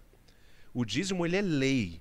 E aí alguns utilizam esse cabresto até hoje. Se você Que não é- der para Deus, você vai dar para o diabo. Horrível. Então as pessoas deixam de dizimar com o princípio da alegria, da oferta. Elas não têm prazer em servir mais, porque o dízimo virou moeda de troca. Eu dou para Deus me dar. E muitas igrejas usam isso. né? Sim, até para enriquecer. né?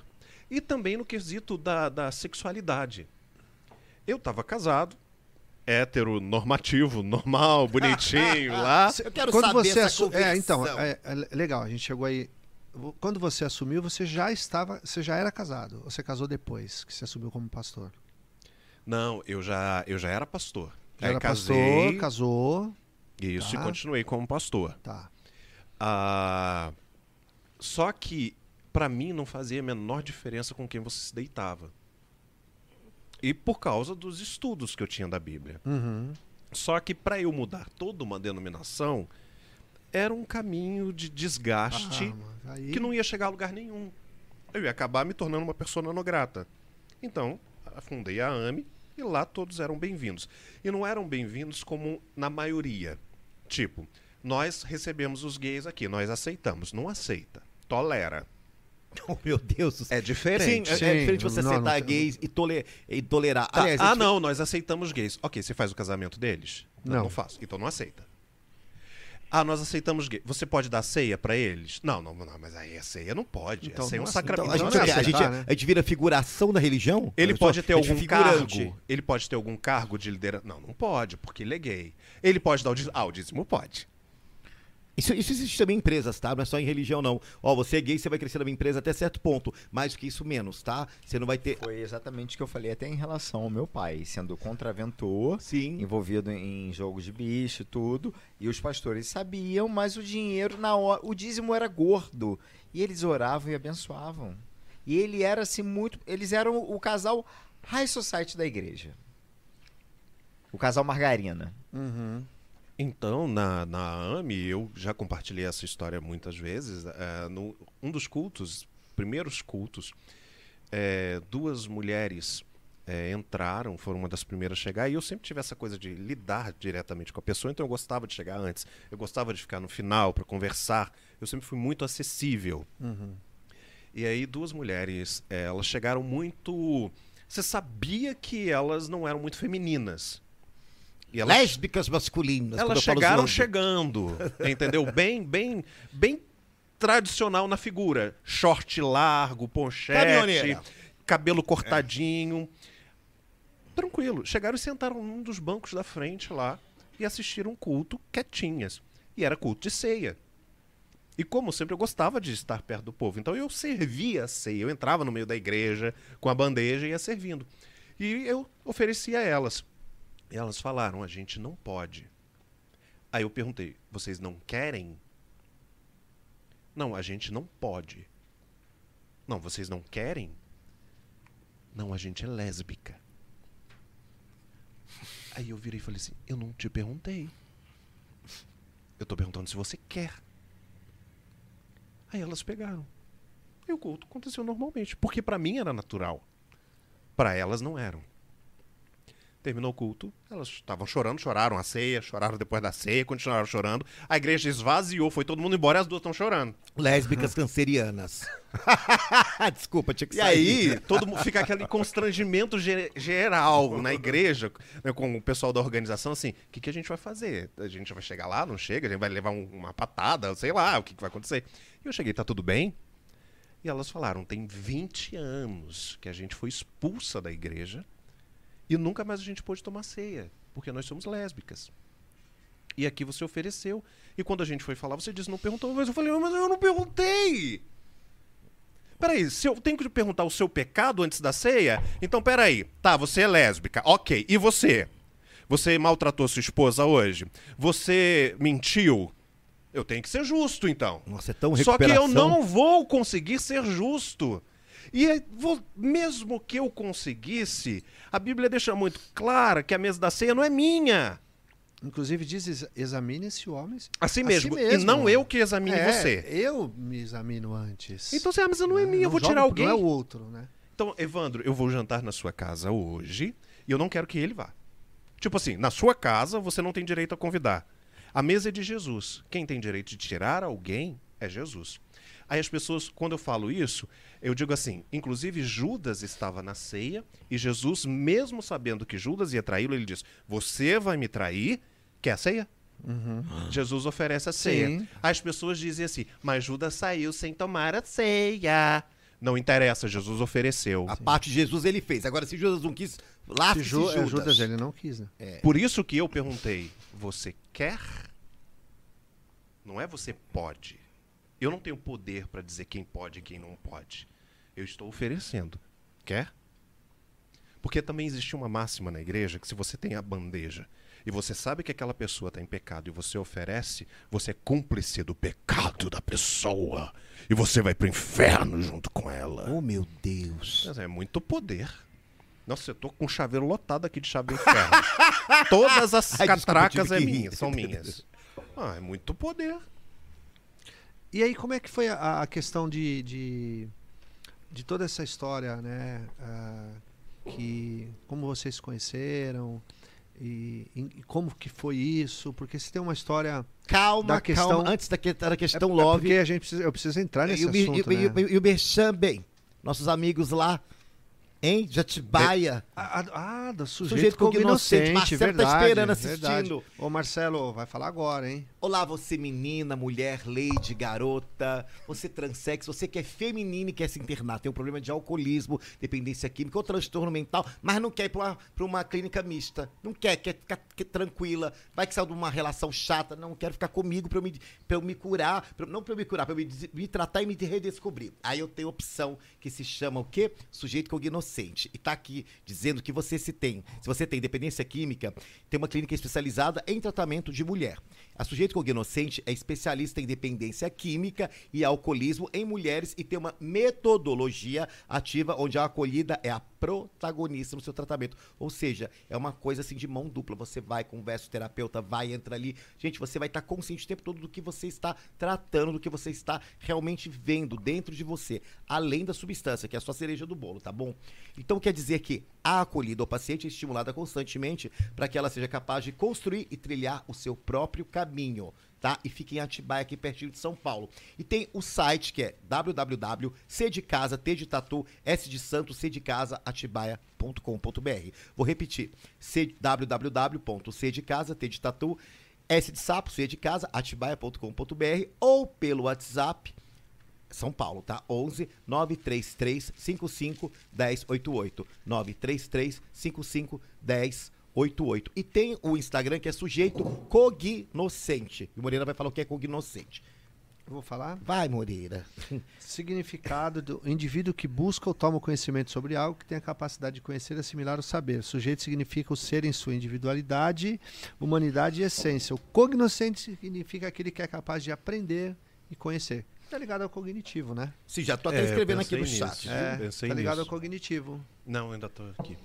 Mas nessa clínica pode entrar e você não vai ser torturado e ser obrigado a não sair nunca mais, né? Não. Tipo, porque eu tenho uma péssima experiência. É, não, não. Eles, eles Né, Eu fui internado num hospício, sofri torturas. Então, eu queria falar Meu sobre Deus. isso. Podemos falar? Só não posso dizer quem fez, né? Fui proibido por Foi? Lei Maria da mas Penha. Quem, mas, Mas, eu, posso você falar, pode, Bruno? Posso, Como é que foi dou isso? nome, sobrenome e CPF, se quiser. Por favor, a gente quer saber sobre isso, porque é, é uma, foi uma, uma história marcada por violência, perseguição, tortura, mentira. é, você pode falar, Bruno, sobre isso? Posso?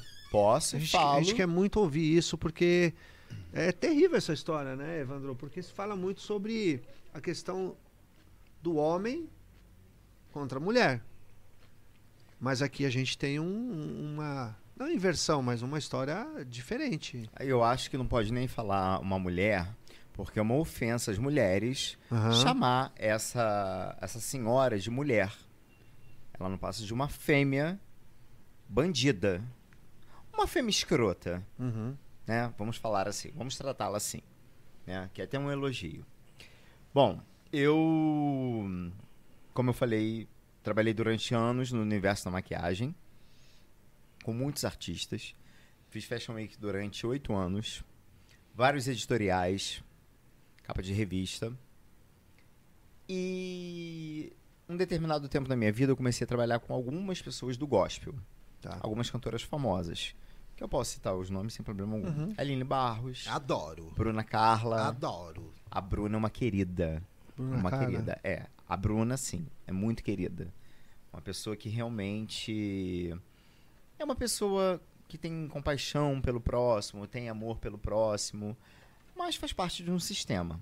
Né? Sempre me tratou com muito carinho, mas daquele jeito assim, amigo, você é lindo, mas eu vou orar para papai do céu colocar uma mulher no seu caminho. A Joelma faz isso. Ela me É. gosta de mim, mas ela fala que vai orar pra eu virar hétero. E aí eu falei pra da ela- Joelma. Beijo, Joelma. E aí eu falei pra ela, não, meu, não, Bruninha, na época eu tava A solteiro. Mara me bloqueou, mas eu não gosto mais dela, não.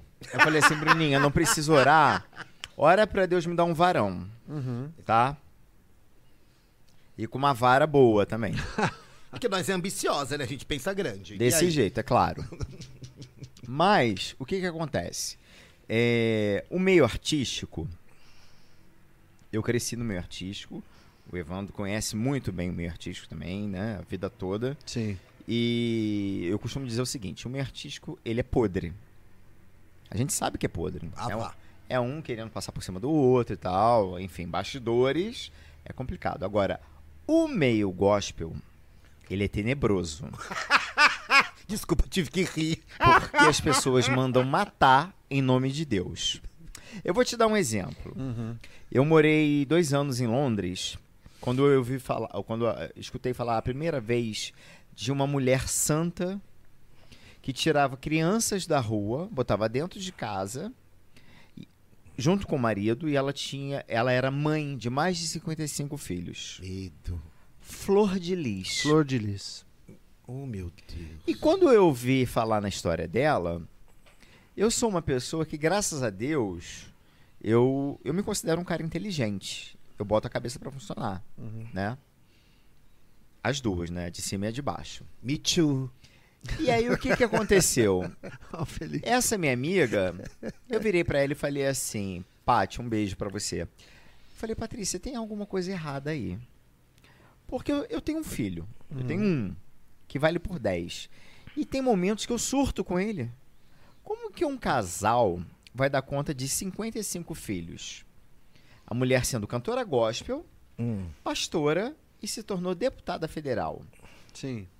Tem algo errado que não tá No reino encaixando da nesse... Não orna. É, não tá encaixando. Porque se você falasse assim pra mim, não, Bruno, eles têm uma, uma instituição onde tem pessoas que trabalham, que cuidam. Ok, as pessoas estão preparadas pra isso. Agora, um casal colocar 55 filhos Tudo dentro da mesma casa. né? Não, amor. Tem alguma coisa errada aí. A história não me convenceu. Não me convenceu. Vamos lá. Eu e eu sempre vi muita uma coisa muito fantasiosa. As pessoas se fantasiam muito. Ai, mas a fulana, cantora, tem uma voz linda, cheia de unção. Meu amor, o que que é unção pra você?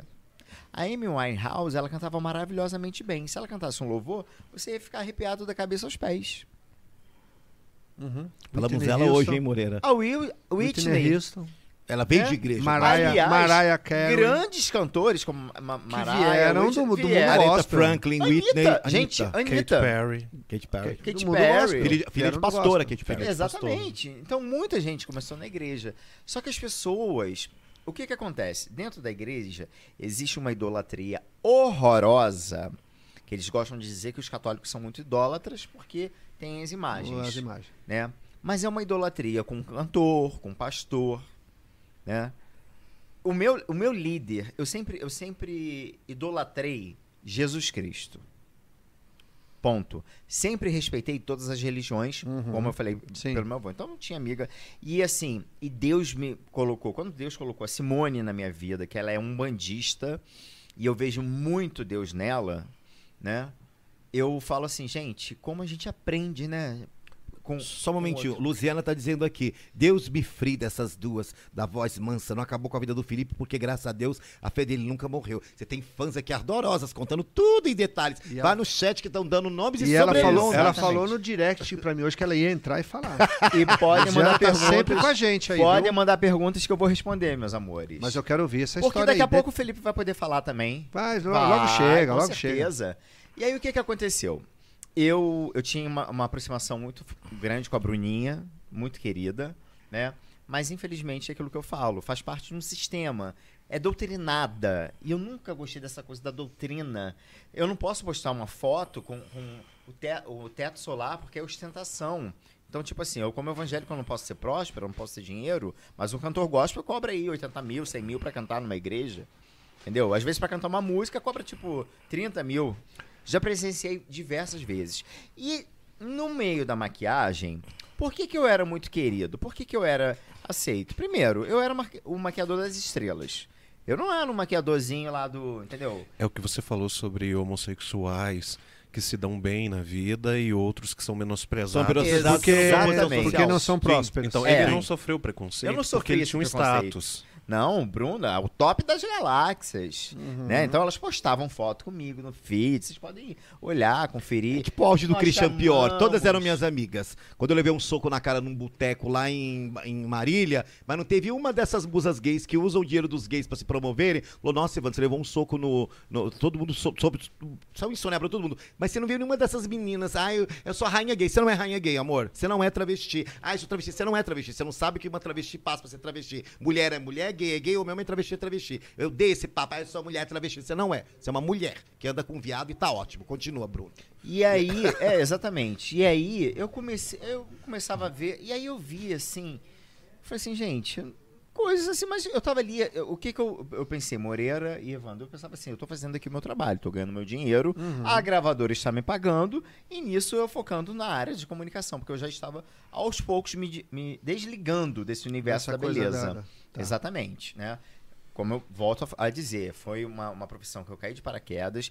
Deus me abençoou muito, me orgulho muito, tive uma trajetória linda. Você trabalhou muito. Trabalhei muito, muito Você mesmo. seria próspero em qualquer falar, coisa que você né? fizesse. Você tem um, você tem algo a mais. Se, se, você fosse, se você fosse porteiro, Eu você vi isso da minha dono. mãe, eu vi isso da minha mãe essa semana. Pessoas como você, meu amor, são prósperas em qualquer coisa. Amém. Você, Moreira, eu também, viu, gente? Claro, eu também. com certeza. Felipe, E aí você fechou esse ciclo. E aí eu fechei. E, e aí, e convivendo nesse meio, até conversando muito com a minha mãe sobre isso, que é, como eu te falei, né? A gente está reconstruindo uma amizade de mãe e filho. Eu amo minha mãe, obviamente. Claro. né? Existem a- as mágoas, mas que elas vão sendo saradas. O perdão, na verdade, quando a gente fala do perdão, o perdão é até uma atitude egoísta.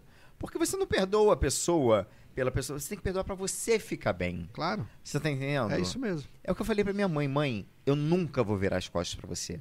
O que o meu pai falou pra você, que, que os seus filhos não se importam com você, jamais. O meu irmão sempre vai estar ali pra você. A minha irmã e eu também. A gente sempre vai estar aqui com você no que você precisar. Eu tô falando da mulher que me deu a vida, eu tô falando da mulher que me criou com todo amor e carinho, mas não soube lidar com a minha homossexualidade. Certo. Hoje eu entendo isso. Entendeu? E hoje ela respeita, ela me respeita muito. Ela pode não concordar, mas hoje ela respeita. Hoje, o momento que a gente fizer a nossa cerimônia de casamento, ela vai estar presente. Ela vai beijar e abraçar o Felipe como ela teve, ela conheceu outros relacionamentos meus e tratou com muito carinho e respeito. Respeito é fundamental. Uhum. Vamos lá. Perdão. E aí, a gente começou nessa. nessa esse, esse trabalho, né? Muito no gospel e tal. E eu nunca tinha ouvido. Eu não conhecia o Felipe ainda. E nunca tinha ouvido falar nela. Até que uma cantora chegou pra mim e falou assim: Você já ouviu falar numa. numa can... ah, Nem sabia que, que era pastora. Numa cantora chamada Bianca Toledo. Já vou agora googar. Isso, Bianca Bianca, Toledo. Toledo. Bianca, com todas as letras. Bianca Satanás Toledo.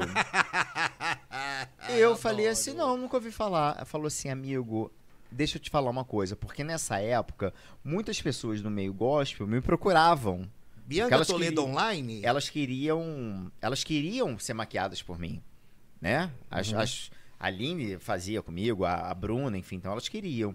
A Aline que é casada com o Gilmar, né? Jogador do. Palmeiras, Essa né? aqui, com uma cara meio de... de- de- Deixa ele, deixa São ele 50 andar mil aqui. filtros, né? Ela, É, ela, na verdade, pessoalmente é uma a, ca- múmia a cabeça é maior toda perfurada, pescoço, toda perfurada. Eu quero, ouvir, aqui. eu quero ouvir aqui. Eu tô olhando E aí eu falei moça. assim, não, eu não conhe... eu não, não, não conheci e tal. Aí ela falou assim, olha, cuidado, porque se ela te procurar e tal, a própria, é, o pró- é, é esse demônio mesmo. Aqui, Moreira. E Parece a mulher aí- do Palito Gina.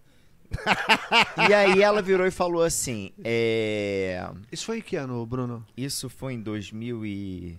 Tudo aconteceu comigo em 2016. 2016. Foi 2015, vamos dizer assim, Tá, 2015, 2014. Eu falei assim, não, não conheci e tal. Aí ela falou assim, olha, ela vem de um testemunho, mas ela não é nada daquilo. Ela fala que ela flutua no, no, no púlpito, que ela foi, que ela morreu e ressuscitou. Ela voltou porque ela é magra demais, que eu tô vendo Ela aqui. morreu. Ela morreu e ressuscitou. Ela conta que ela morreu e ressuscitou, que ela é a, pro- a prova viva, que ela é o maior milagre da geração, que não tem milagre maior do que o dela. Que na verdade o que, que aconteceu? Ela era obesa, fez uma bariátrica, ela era casada com o Renato, o pai do o primeiro marido dela, pai do filho dela, o qual ela traiu, grávida do filho, a pastora e missionária. Isso tá na entrevista, ele conta isso na entrevista lá Na É a Real Britney essa, pai. tá? E aí ela e ela tava tentando a carreira gospel. Então ela cantou no Raul Gil. Eu acho que tem até vídeo dela no Raul Gil antes da bariátrica, né? E aí ela fez a bariátrica, engravidou do menino, né, do, do, do menino, e teve uma complicação onde ela foi parar em coma, né? Eita. E aí ela ficou muito mal, aquela coisa toda. Só que o marido dela, o pai do filho dela, o que ela traiu grávida do próprio filho, que ela não teve nem respeito pela criança, que ela gerava, né, carregava dentro dela, ela ele cuidou dela o tempo todo. Tem vídeo da saída dela do hospital. E no testemunho, ela conta que ela foi abandonada por ele. Que ele abandonou, que no momento mais difícil ela foi abandonada, que isso, que aquilo, né? E aí, é, depois ela se separou dele. O cara era, um- trabalhou com Wolf Maia, diretor artístico, né? Tinha uma vida financeira bacana e tal. Uhum. Ela literalmente destruiu a vida do cara. Bruno, como que você descobriu isso? Por quê? Eu vou chegar lá. Eu fui a fundo, né? Uhum. Eu precisava saber da vida dele e da- e da vida dela. E eu tinha uma amiga que era é, fisioterapeuta, que deu plantão nesse hospital onde ela ficou, quando ela ficou internada durante meses. E ela me contou, Bruno, essa mulher não vale nada. Ela não vale nada. Inclusive, ela quase se envolveu com o marido dela. Pra você ver. Caramba. É. Amiga de Flor de Lis. Flor de Lis tinha até quarto em casa de swing, na Barra da Tijuca, querido. Ah, é? É. Flor de Lis tá, foi presa, né? Tá presa. Tá presa, tá né? presa. Tá Agora presa. só falta a Bianca ser. É. Pra fazer companhia. Aí como é que você chegou na, na, na, na- na Bianca? E aí, o que que aconteceu? Eu não, não os conhecia muito, assim, né? Eu... E aí as pessoas come... Eu ouvia falar muito mal dela. Só que as pessoas falavam muito bem dele, que ele era querido, que onde ele chegava ele tra- tratava todo mundo muito bem, da direção, a pessoa da, da limpeza, né? E ela era arrogante, prepotente, maltratava os empregados. Eu falei, gente, que mulher horrorosa. Um belo dia, eu tive o, o- o desprazer de encontrá-la, né? Você imagina uma pessoa com um olhar sem alma, Conheço algumas. É. Pô, eu- Sei eu como também. é. aquele olhar sem alma, uma mulher toda perfurada, estranha, uma mulher que te olha assim Um de um olhar da, É da um- psicopatia. jeito- Exatamente. Porque Exatamente. o psicopata ele é isso. ele Dá pra Exatamente. definir assim, uma coisa É. que não tem alma. Exatamente, um olhar sem alma. Eu falei assim, gente, que mulher estranha. Aí quando comentaram, contaram esse, esse testemunho, eu falei assim, não, isso não me convence. É igual a história da Flor de Lis. Tem coisa aí que não, não se encaixa. Beleza. Só que até então eu não frequentava a igreja deles, não, não os Uhum. conhecia a fundo, né? Um belo dia, uma cantora chegou pra mim e falou assim pra mim, amigo, você não sabe o que, que aconteceu. Tipo assim, assustada mesmo. Eu falei assim, o quê? Bianca Toledo acusou o marido de ter abusado do enteado. Eu falei assim, que isso, amiga? Mas como assim? É. Bafão de camarim, né? Ela, fo ela tá dizendo que ele enfiou um braço. Dá uma olhada no braço do Um meu. fist? Não, não fala isso, Meu proteção à Deus. criança. Fiz fuck. Que, ele, que ela enfiou um braço. Que ele enfiou um braço na criança. Eu falei assim, peraí, a criança tem 5 anos, 4 anos. A criança morreria. A criança A morreria. gente sabe isso. Eu não ia aguentar um braço, nem uma mão. Pelo amor de Meu Deus. É, Chama Deus fist fuck, é muito difundido na Europa, é uma coisa horrorosa. Exatamente. E logo depois desse escândalo, a, a demônia do lago, Bianca Satanás Toledo, ela, ela fez uma produção, fez uma trança, achando que era Frozen, né? A avó da Frozen, né? Cílios fio a fio, maquiagem, contratou uma equipe de filmagem para contar que o Felipe tinha um quadro de homossexualidade Um latente. quadro de homossexualidade latente. Eu queria saber aonde que existe É, isso. Um quadro tá de ela homossexualidade. homossexualismo Não, ela é tipo burra. doença, é. Homossexualismo Pesquisar não primeiro, existe. Já foi Porque retirado isso- desse é, termo. Então, ela é Latente. burra. Burra. É latente, né? É, você vê que a pessoa realmente tem um distúrbio. E que ele estava internado numa clínica e tal. Eu vi. Quando eu vi aquele vídeo, vocês podem ver o vídeo, você fala. É só ser um pouquinho inteligente. Gente, essa mulher tá mentindo. Essa mulher tá mentindo. A maneira como ela fala e tal. Eu conheço a equipe que filmaram, falavam que ela. Gente, não, peraí, eu preciso chorar. Meu irmão, eu sou pai. Se alguém faz alguma maldade com o meu filho, eu mato a pessoa. Porque o ser humano é capaz de tudo. Inclusive de matar. Eu, você, Evandro, o próprio Felipe. Uhum. Então, se uma pessoa faz uma maldade dessa com meu filho, eu mato a pessoa. Simples assim. Não tem, não vem com essa de ser pastora, não tem, porque não tem santidade. Santo é Jesus Cristo. Ponto. Vamos lá. E aí, nesse mesmo dia, nessa mesma semana, teve um aniversário onde estava todo o elenco gospel, as estrelas do mundo gospel.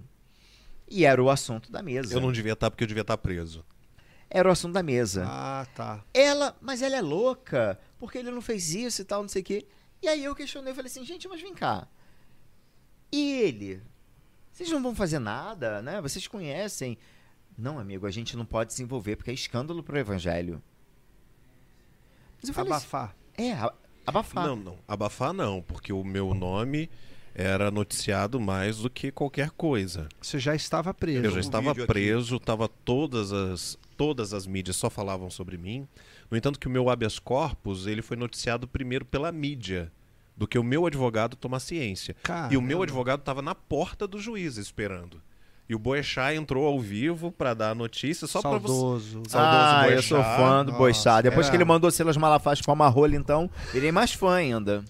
Eu lembro E, dessa ó, olha o que tá declaração. eu peguei aqui, olha o que tá aqui. Pastora Bianca Toledo diz que marido é pedófilo e homossexual. Aí tá aqui. A pastora missionária e ex-cantora Bianca Toledo divulgou nas redes sociais um vídeo no qual diz que o marido, também pastor Felipe, é pedófilo e homossexual. Faltou satanista, É. também foi acusado de ser satanista. Menos de 12 horas depois da publicação feita na noite de terça-feira do dia 5, o vídeo no Facebook já tinha mais de 3 milhões de visualizações e mais de Caramba. 50 mil compartilhamentos. Bianca Tô é falando muito de 2016. Bianca é muito famosa no meio evangélico devido a seu testemunho de vida. Ela quase morreu em 2011 após seu intestino se romper enquanto estava grávida do primeiro marido. Só pra uma, uma correção, um testemunho mentiroso. É. O bebê foi retirado no período que ela estava em coma. A pastora teve ainda falência múltipla de órgãos, dentre outros problemas de saúde. Assista o vídeo. Aí tem ela aqui com cara de Barbie. Bom, chocada. E aí? A- a- aí nesse- até esse momento, então, você não, não conhecia Não conhecia. Felipe. Você- é. você- como você estava no meio, você estava Não, não, sabendo da conhece- história, é não, isso? sim. Porque às vezes De é. olhar e tal, mas... Porque o que, É, que acontece? Eu, como maquiador, eventos. eu, eu fiz programa na GNT, Ok. no vídeo show, Uhum. dando dicas de, de maquiagem, na Band.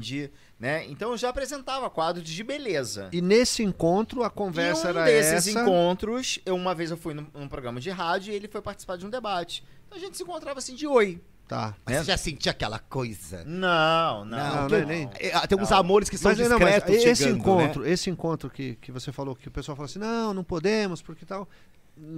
Quando aconteceu esse evento, Quando eu encontrei com já- ele? não, Não, ele já não. estava preso. Já estava preso. Já Não, estava tava preso, preso. por conta dessa. Jesus. Sim. Tá. não, sim. não teve, não existia até 2016 nenhuma personalidade do gospel que eu não conhecesse. Entendi. Não existia alguém que, ah, fulano é famoso, que eu não soubesse quem é, que eu não tivesse o WhatsApp.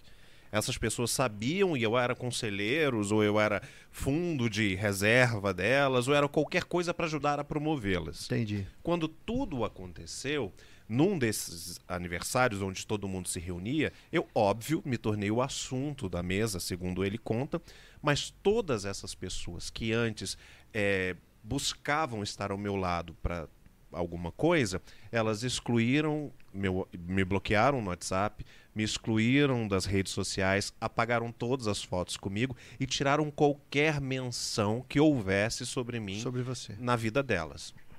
Todas, sem exceção. Nenhuma. Mano, que apunhalada. Imagina você o psicológico. Nenhuma. Eu tenho, assim, pessoas que um dia antes estavam ligando lá pra casa e falando: Cara, eu não sei o que fazer, eu não sei se eu saio da banda tal, que é m- era mega famosa, se eu lanço carreira solo, é, eu, eu não sei é, se eu vou viajar e não sei o que, me ajuda, me dá um direcionamento. Tudo isso. Pessoas que um dia antes tudo Depois, acontecer. simplesmente abandonar. Nunca mais, nunca mais. Nem quando eu ganhei em todas as instâncias e provei tudo, sequer disseram assim: ô verme, me perdoa. Não aconteceu. E eu disse desde o primeiro momento: não vai acontecer. Conhecendo todas as personalidades do gospel, eu tenho certeza que nenhuma delas jamais Vai colocar vai tapa. dar você. vai se humilhar dizendo eu errei. Jamais. Porque dentro do nicho do alto escalão do gospel, eles pedem perdão pelos pais, eles pedem perdão pela nação, pelos pecados dos antepassados, das maldições hereditárias. Nunca deles. Jamais você vai ver uma personalidade chegando até alguém dizendo: "Me desculpa, eu errei". Porque crente não pede perdão, não no alto escalão. E aí aquilo me assustou. Bebê, porque- crente não pede perdão. No alto escalão, é corte. Eu tô adorando tudo isso, gente. E aí eu fiquei. E aí eu É, eu quero entender essa coisa. É, e eu fiquei, eu fiquei muito passou, né? assustado. Eu falei assim, gente, mas peraí, vocês não vão fazer nada? Aquilo me chocou muito, porque eu Uhum. falei assim, cadê o amor ao próximo? Então vivam os meus irmãos do candomblé, da umbanda, do kardecismo, porque esses, sabe, esse povo da igreja não tem amor ao próximo. Amar ao próximo como a ti mesmo. Sim. Cadê seguir? Eles não seguem os mandamentos de Jesus. Gente, uma verdade é, é- é- é fato. Se Jesus viesse ao mundo hoje, ele seria crucificado em nome de Jesus, como foi lá atrás. Porque foram os fariseus, louco. os hein? sacerdotes, Tá aprendendo, os né, homens Felipe? de Deus. Beleza. Jesus seria morto em nome de Jesus. Seria. Maravilhoso Seria. isso, Bruno. E aí, o que, que aconteceu, Evandro? Eu fiquei, eu fiquei em choque, porque eu falei assim, gente, vocês não vão fazer nada. Como assim? E aquilo me chocou de uma tal maneira. E ela posando de tipo de. Andando em shopping, a criança. Dois dias depois, a criança correndo no shopping pra lá e pra cá. Não demorou muito. Aqui supostamente havia sido. Isso. E sem contar que essa molestada. mesma cantora que me contou me revelou que ela, casada com ele, dava em cima do cunhado dela. Eu- eu Ou seja, eu já sabia até que ele era corno. Antes de tudo.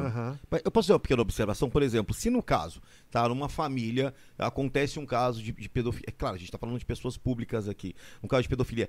Não seria melhor. É, o melhor lugar para eu desabafar um suposto ato sexual de pedofilia é na internet?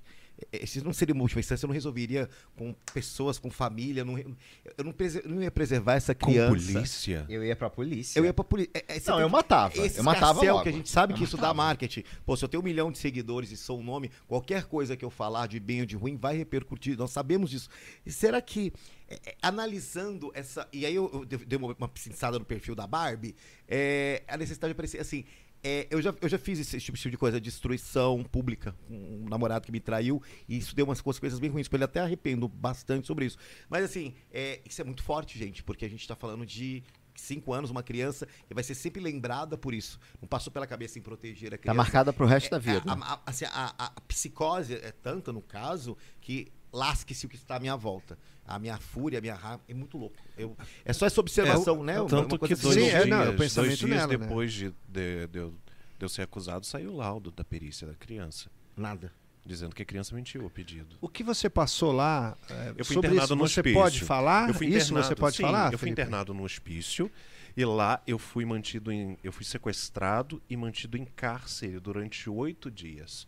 E o que aconteceu nesses dias aí?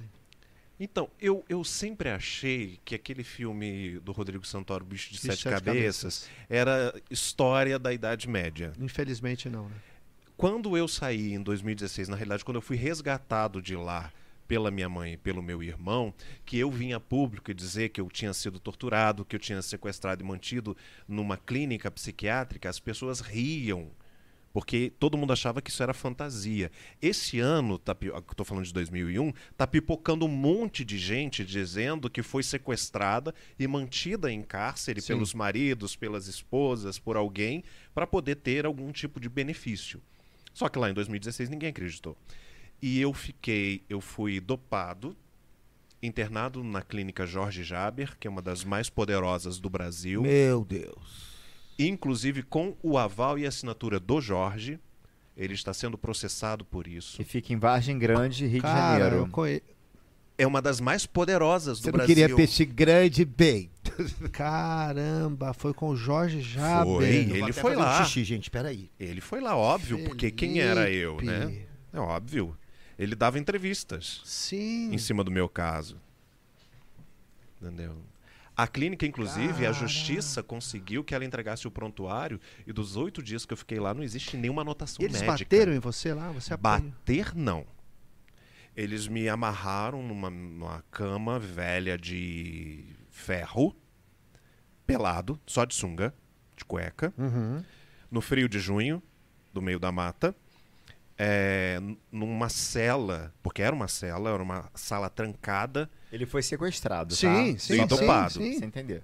E aí, com outras pessoas com crises de abstinência de drogas pesadas. Ok. Então eu fiquei lá e essas pessoas elas gritavam, elas tacavam as coisas, elas se urinavam, elas defecavam, elas fregavam isso na gente. Nisso durante oito dias, eu amarrado, semi-nu, e uma televisãozinha pequena, preto e branco, no chiado, naquele Sim. no máximo, com uma mulher do meu lado, Tortura, né? com uma mulher do meu lado, aplicando drogas pesadíssimas, Meu. dizendo que eu não era eu. Porque quando eu acordei lá, a primeira coisa que eu fiz foi começar a me debater achando que eu tinha sido sequestrado. A gente tinha sofrido já algumas tentativas de sequestro.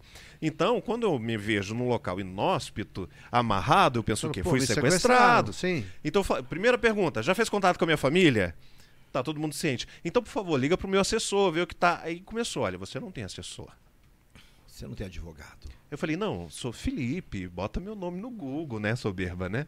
Bota meu nome no Google, eu tenho uma empresa na Barra da Tijuca, tenho igreja, tenho livros lançados, tenho DVDs gravados, tem toda uma história. Não, você não tem. Você criou essa personalidade.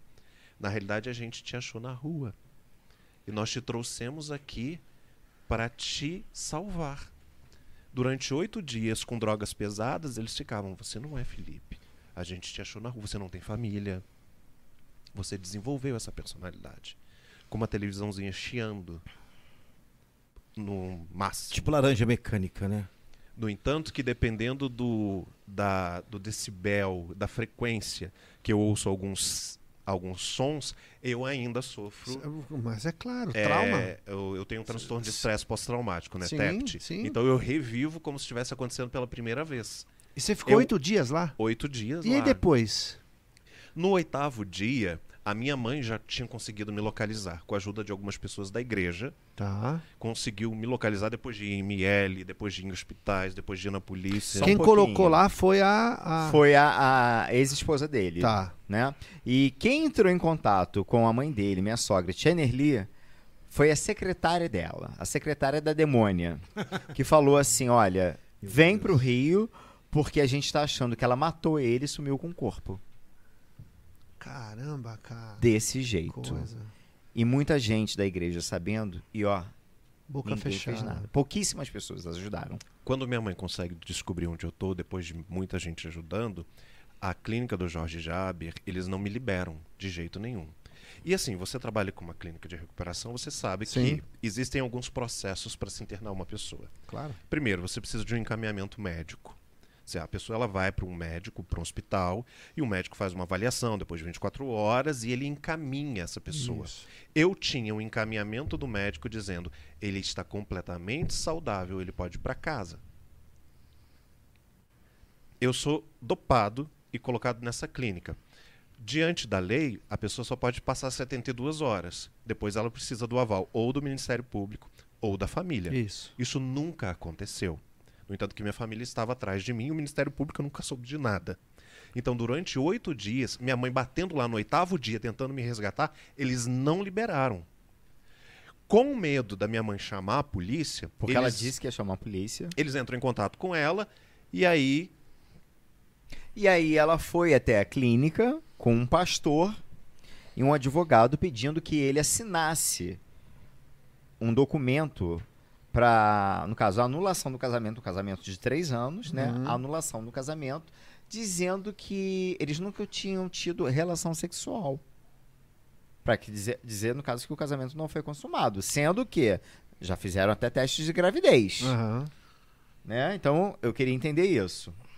E ele, a ficha não tinha caído, ele não assinou. Eu não sei da onde que, tipo, Deus deu forças pra ele, mas ele não assinou. Porque se ele assina, Comprovaria tudo que ela tinha falado. não, ela não ia nem seguir. Sabe, a proposta era, se você assinar, eu não vou dar queixa na questão da pedofilia. Mas era só fazer o exame no, no- no garoto, gente. Ninguém... não, não é assim. Não, não, não, funciona. Não é assim. Não. Porque eu levei quatro anos com os laudos dizendo que eu era inocente. O laudo saiu dois dias depois. O laudo saiu antes de eu ser preso. E mesmo assim me prenderam e me torturaram. Gente, até porque se faz isso numa criança, traz sequelas físicas muito fortes, não é? É, é absurdo, absurdo. Mas, Evandro, ela foi mudando a versão. Primeiro foi um braço, depois foi uma mão, depois foram quatro dedos. Aí depois ele não tocou. E, e como que chegou na prisão? Então, a delegada que pegou o caso foi tudo muito bem programado. O Ministério Público desenvolveu tudo isso, inclusive teve acesso à conversa de WhatsApp Uma da delegada. conversa íntima de amizade com ela. Tá. da delegada. A delegada ela estava muito em evidência na época por causa daquele estupro coletivo daquela adolescência no morro, Lembro. que era muita manchete. Daquela Uhum. adolescente. Quando Sim, eu me sim. entreguei na delegacia, que eu descobri que tinha uma ordem de prisão, os próprios agentes falaram: toda essa mídia aqui é nada perto de você. Eles disseram isso pra mim.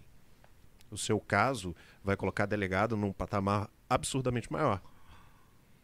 Que nojo. Deus gente. céu. Meu Deus. E aí você foi. Então a delegada, ela, o que que acontece? Ela recebeu uma denúncia de uma mulher que não tinha nenhum tipo de prova, testemunhas, nada, dizendo ele estuprou uma criança e a delegada escreve para o juiz pedindo a minha prisão por eu ser de extremamente perversão e periculosidade.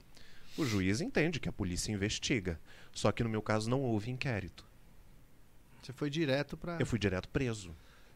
Não houve investigação, ninguém foi ouvido, nenhuma prova foi juntada. Me prenderam como uma pessoa de extrema periculosidade e perversidade, sendo eu uma pessoa pública com agenda pública, residência fixa, passaporte. Não vou dizer nem que eu era réu primário, porque eu nunca tinha entrado numa delegacia. Não dá nem pra falar isso. É.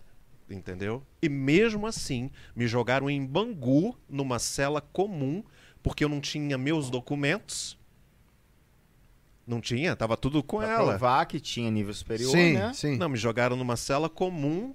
E aí, eu fiquei numa cela entre o comando vermelho e o terceiro comando. E aí as pessoas vêm pra mim e dizem assim: mentira, não se coloca no mesmo pavilhão duas facções diferentes. Aí eu falo, por favor, o acéfalo, dá um Google 2016, pavilhão 10. Tá lá, Bangu. Tá lá, todas as facções estavam naquele complexo e eles me colocaram numa cela do meio. Porque qualquer coisa, eu era ali o tiro certo. Sim. Fui colocado lá para morrer. Os policiais me disseram isso por três vezes. Dentro da delegacia, eles disseram: você não dura 24 horas. Quando eles me jogaram algemado nas mãos e nos pés, eu fui algemado nas mãos e nos pés. Caramba, Felipe. Até hoje eu sinto o peso da algema. Eu não Imagino, sabia que era algo tão imagino, pesado, é. algo tão duro, que machucava. Eu não sabia, não tinha ideia. Entendeu? Porque a gente vê coisa assim de, de fantasia, a gente acha que é uma corrente de cachorro. Não é. É um negócio pesado. E quanto mais você mexe, mais ela aperta.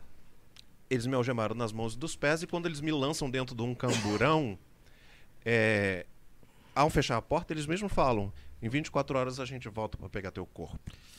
Eles circularam com a sirene ligada pelo Rio de Janeiro para fazer aquela cena toda. No entanto, que durante três anos, cada vez que eu ouvia uma sirene, eu tinha ataque cardíaco e sudore- sudorese. Começava a me Ah, tremer. Ainda tenho, mas com menos frequência. Quando eu chego em Bangu 10, é, na triagem, é, e eles tiram minha roupa, raspam o meu cabelo e perguntam qual é o artigo. E eu não sabia do que eles estavam falando, e, e eu não sabia mesmo.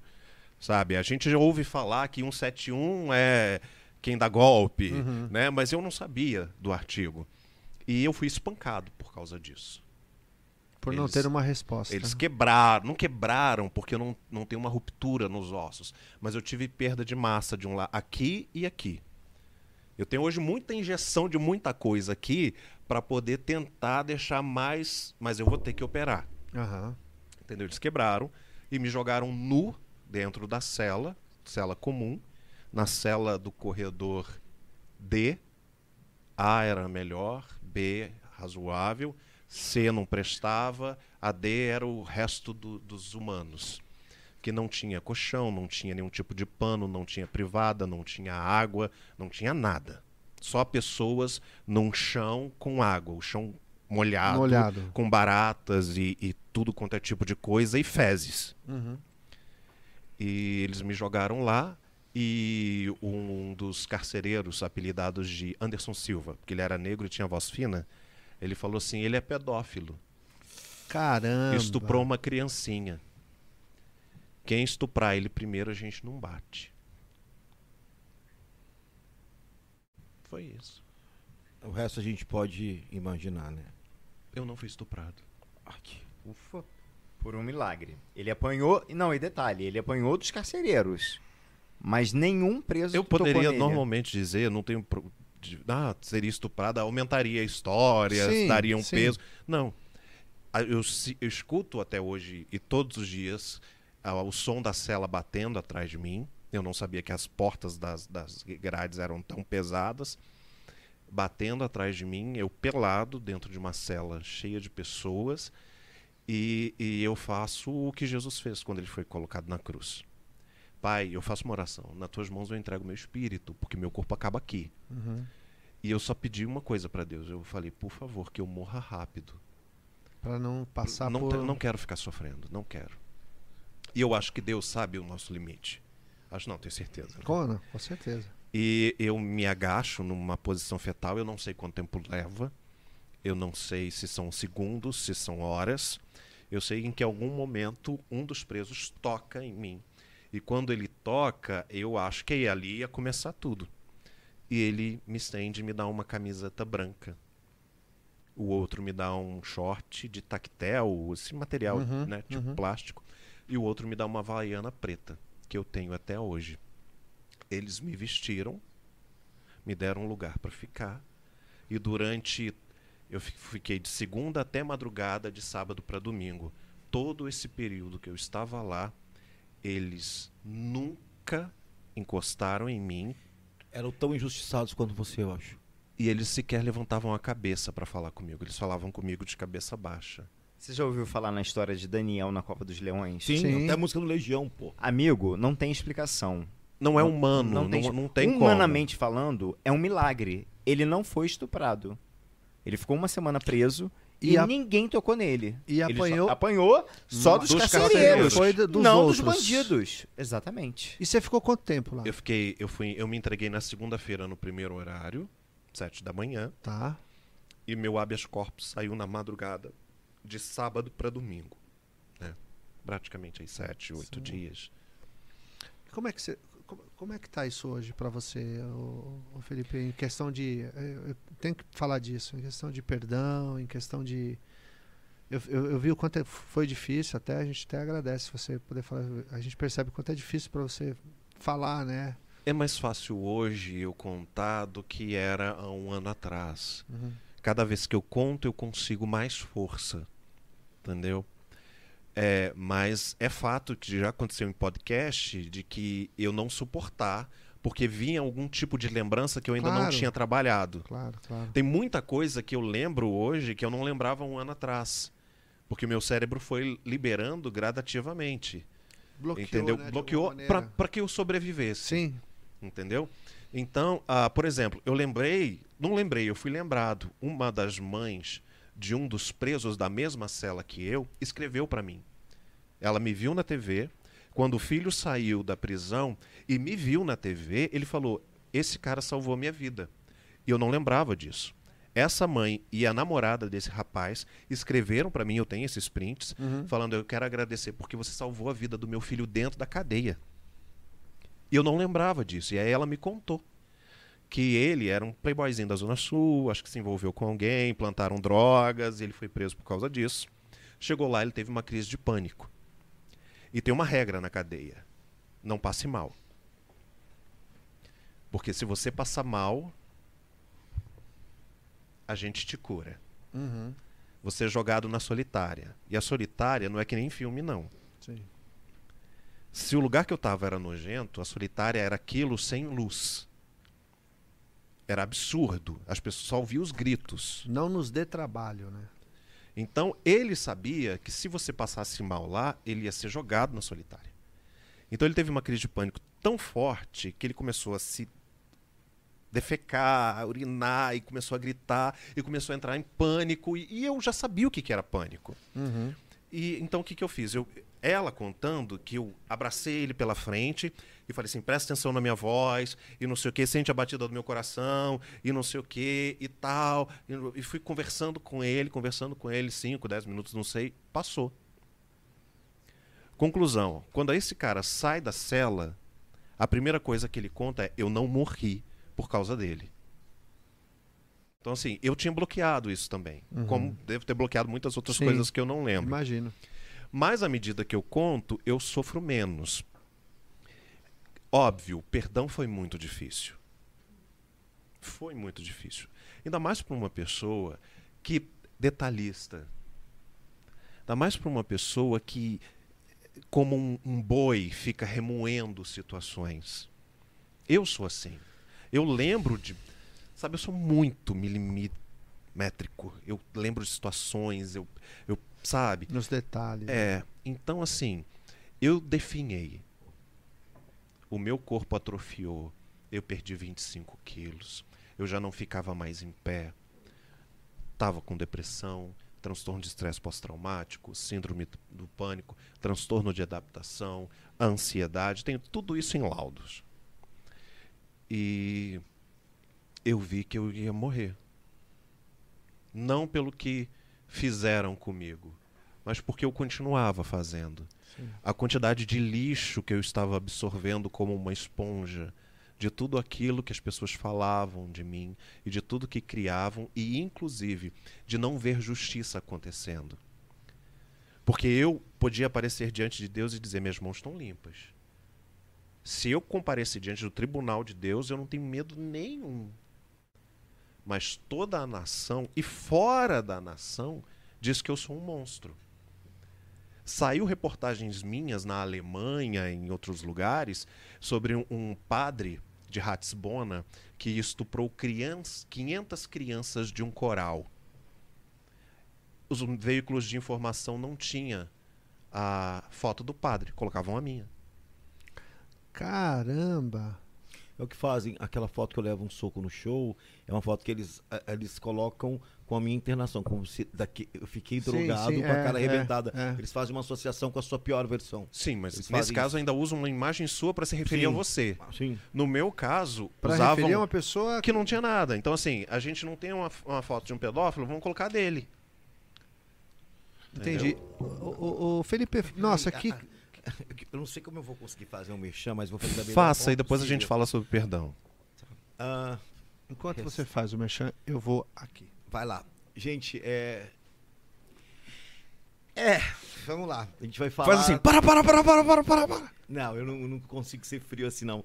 É, vamos lá, gente. É, a gente vai falar do nosso- da nossa parceria com a Clínica Restaurar, que fica em Teresina do nosso amigo Nielsen, tá? Chama-se Centro de Reabilitação Clínica Restaurar. Tem como principal diferencial seu tratamento humanizado, incluindo nos tratamentos acupuntura, olha só, dinâmica em grupos, estrutura hospitalar e equipe de enfermagem 24 horas e médicos todos os dias, ou seja, psiquiatria todos os dias, além de psicólogos, terapeutas e mais outras coisas importantíssimas numa clínica. A Clínica Restaurar está um pouco mais de dois anos no mercado e já conta com duas unidades, sendo uma voluntária e outra involuntária. Mas sua principal preocupação é preparar o adicto em recuperação para ser inserido na sociedade. Assim como a Clínica Moreira está fazendo comigo, me inserindo na sociedade pouco a pouco, que isso é muito importante, tá, gente? Somos adictos, mas somos capazes de produzir como qualquer outra pessoa, às vezes até mais, digo de passagem. E como contatar? Fica lá em Teresina, tá, gente? Ó, pelo WhatsApp, o prefixo é 86 39 999 67 0707 39 999 67 0707. Nas redes sociais é super fácil. Facebook, Centro Restaurar. Instagram, eu sigo eles, Centro Restaurar. Vou postar agora do, no bate-papo aqui do, do, do YouTube e também agora eu vou fazer no History também do Instagram, ou ainda pelo site www.centrorestaurar.com.br. Em breve eu e Moreira lá em Teresina, falando sobre saúde mental, se Deus quiser. E tem acupuntura. Tem, tem tudo, ó. Tem, ó, tem acupuntura. Gente, tem, acupuntura é vida. Tem dinâmica em grupo, estrutura hospitalar, equipe de enfermagem 24 horas, médicos. Gente, é babado essa Eu quero clínica. E o cara é um, um- A gente fez uma live com ele, o Nielsen. É um querido, é um fofo. Eu tô louco pra ir pra lá. Gente, eu, eu tô. Eu tô. Vou até escrever aqui, eu tô chocado. Assim, eu, eu não quis me aprofundar tanto que eu queria ouvir. É meio Conde de Monte Cristo. É, Só falta o dinheiro no final. Não precisamos de dinheiro, precisamos Não. de conforto. Dinheiro, mas assim, Mas com onde de Monte Cristo. Eu sempre digo pra Ele ele, o seguinte, todo- que o que ele ganhou lá atrás, nós teríamos 10 vezes mais. Sim, até porque a gente conta com outras coisas como valor hoje em dia, paz de espírito, bons amigos, conforto. Os valores do homem mudam Exatamente. E quando eu falo até às vezes pra ele assim, nossa, mas é, um dinheiro amaldiçoado, amaldiçoado não é que ele fez coisa errada, mas assim por tudo que E ele passou, sistema? Evandro. Sabe? Tipo assim, ele foi torturado dentro de uma clínica, ele foi espancado dentro de uma prisão, ele só não foi estuprado por, um obra de milagre. Deus. Entendeu? Por um milagre. Você sabe de uma Ponto. coisa? É, tem algumas coisas que a gente faz que a gente. é, somos muito ingênuos, né? Então, às vezes, na, na nossa. Eu mandei aí pra você no WhatsApp uma foto da época que ele era casado com Satanás e depois comigo. A, a- você vê a diferença da pessoa. É, é, é uma coisa que eu fico assim, é, impressionante assim, como as pessoas são, deixam, sabem, são coniventes com isso. É, são coniventes e deixam passar em nome do dinheiro, em nome do status, em nome sei lá do quê, ou sei lá se também é, é um poder superior do mal. Eu, eu não sei se o, o, o diabo sorri mais vezes, pra eu sei lá. Eu sei lá, tô me mandando a foto aqui do antes e do depois. Não, é que você pediu aquela manchete A do manchete. estado de São Eu, Paulo. eu, eu, eu tô. É Embabascado. Eu, eu tô chocado. E assim, eu quero. É claro que a gente tem aí mais alguns minutos. Mas eu, eu- eu gostaria de propor se. Ou se- horas, se você quiser. se vocês, se vocês eh, toparem, a gente fazer uma parte 2 disso pra gente continuar. Claro, claro. Olha olhar. Depois eu vou. Pelo amor de Deus. Dá um cara. zoom, dá um Eu zoom. já dei, eu fiquei assustado. Pois é. Eu pedi para ser atendido por psicólogos e psiquiatras forenses. Quando tudo aconteceu, eu pedi aos tribunais para que eu fosse atendido, porque todo mundo dizia que eu era um psicopata. Né? Era unanimidade. Todo mundo não. Ela dizia. Sim, mas todo mundo comprou essa versão. Comprou a, a- essa coisa. né? Até porque não tinha a minha voz do lado. Eu entendo a mídia quando ela só compra um lado, neste caso, só comprou um lado da versão, porque do outro lado, ninguém sabia onde eu estava. As pessoas não sabiam que eu estava sequestrado. As pessoas não sabiam que eu estava num hospício. Só um pouquinho. As pessoas não sabiam que eu estava preso. É, é, O, o que acontece é o seguinte: as pessoas não acreditam. é, A, a teoria das pessoas é o seguinte: uma mãe não faria isso com o filho, expor o filho de uma maneira, dessa maneira. As pessoas precisam entender que existem mães e mães. Psicopatas também ficam grávidas. Sim. Sociopatas também ficam grávidas. Bandidas engravidam. Engravidam. Como bandidos também fazem filhos. Sim. Então, parem de colocar mãe num altar como se fosse assim, uma santa, porque não? A minha mãe não faria isso comigo, com certeza. A sua não faria isso com você, a sua não faria. Entendeu? Mas a, a- aquilo ali não pode nem se chamar de mãe. Não pode nem dizer que é mãe, porque não- primeiro que eu não queria nem um filho. Engravidou contra a vontade. Depois de uma bariátrica feita. Sabe? E só usa o filho pra mídia. A vida dela é baseada em escândalos. Escândalos em escândalos, pra ela aparecer. A verdade é essa. E aí ela destrói a vida desse ser humano. Só que eu falo, o psicopata ele sabe escolher a, a, a pessoa certa pra dar o golpe. Porque se fosse comigo, meu amor, eu ia fazer igual aquele filme Doce Vingança. Eu ia sair da prisão, mas eu ia pegar essa mulher e eu ia acabar com ela. Eu ia jogar ácido na cara dela, eu ia arrancar dente por dente. Você já viu esse filme Doce Já, Vingança? os dois, No final, os você dois. fica até leve do que a menina faz, que ela É- pega um por É um. interessante. Eu entendeu? é. e ele foi acusado nacionalmente. É mundialmente no caso, né? Porque É. reverberou. Magno Malta, É, que inclusive teve caso com ela, acusou ele. Não, não fala isso. mandou porque não- caçar.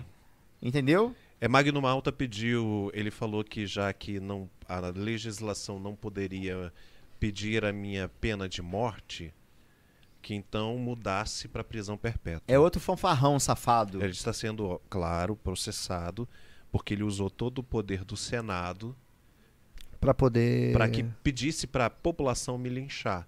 No entanto, que quando eu saio da cadeia, tem uma multidão com paus e pedras e cartazes, além da mídia toda, né, para filmar, para eu seria morto ali naquele momento. É, só faltou eu brinco, né? Eu, eu falo que a, que a comédia é o último estágio da dor. Eu uso, quando eu não consigo contar uma história, eu faço piada. Eu também faço isso. E aí eu falo, só faltam forquilhas e, e tochas. Sim. Entendeu? Porque eu saí de madrugada e tinha uma multidão de madrugada em Bangu. No meio do nada, porque o presídio fica no meio do sim, nada. Sim, sim. Uma multidão lá com faixas, cartazes, né? Com paus e pedras. E se não fossem os meus advogados, na época que eram grandões, me proteger e me enfiar dentro do carro e o helicóptero seguindo, eu teria sido apedrejado ali. Graças ao senador Magno Malta, que incitou a população a fazê-lo. Parabéns. Parabéns. Graças a Parabéns. Deus perdeu todas as oportunidades depois disso. Gente, olha. O que, que eu faço com tudo isso que eu recebi? Vamos, ser- vamos falar de mais pessoas também. Oswaldo Eu- Eustáquio. Oswaldo Eustáquio Né? foi criado pra me atacar. Ele não existia. Sabe quem é Oswaldo Eustáquio? Tá na cadeira de rodas por causa do STF, ataques antidemocráticos. Sério? O Oswaldo Eustáquio não existia. Ele foi um fruto da Damares. A Damares criou o A Oswaldo ministra Eustáquio. do- dos direitos humanos, aquela que diz que menino veste azul e menina Sim, veste menina rosa. veste rosa. É, Então, ela- demente. Porque ele era, é, é marido da ex-assessora dela. Tá. Então ela criou o Oswaldo Eustáquio. As redes dele foram criadas para me Não tem atacar. nenhuma original, não tem nenhuma verificada. Não, não, não é monte nem aqui. só isso. Por exemplo, é porque ele apagou tudo por causa das investigações. Mas o Instagram dele era exclusivo para me atacar. As manchetes dele no Agora Paraná, que está sendo processado, e nos blogs dele, eram só sobre mim. Todo o material Uma dele obsessão. de YouTube, de tudo era sobre. Ele foi um produto criado para me destruir, a pedido da Damares, segundo ele. Porque quando a casa caiu e a mídia veio para mim e me deu voz, e eu inclusive processei ele, e ele está sendo processado por causa disso, para se defender, ele diz: "Eu não posso fazer nada. Eu fiz a mando da Damares." Palavras dele. Cara, que louco isso. Mas olha, eu quero propor, Evandro, se vocês estiverem dispostos, a gente fazer uma parte 2 disso pra gente Tem, continuar. tem muita coisa ainda pra contar. né? Ah, é, eu vou fazer minhas palavras Evandro. O que, que a gente fazer? O que, que a gente pode fazer com toda essa informação? né? Tem que contar o final feliz também, né, gente? Tem. É. Agora, Eu não é- consigo- cara, eu não consigo. ah, Mas antes, Não. antes de, Tem- de finalizar, acho que a gente tem que falar disso, porque hoje vocês estão juntos. sim, É. vivos, mas. E, que, e ai de vocês não nos convidarem, né? Ah, não sei. Eu não gostei dele porque ele tá com cabelo azul.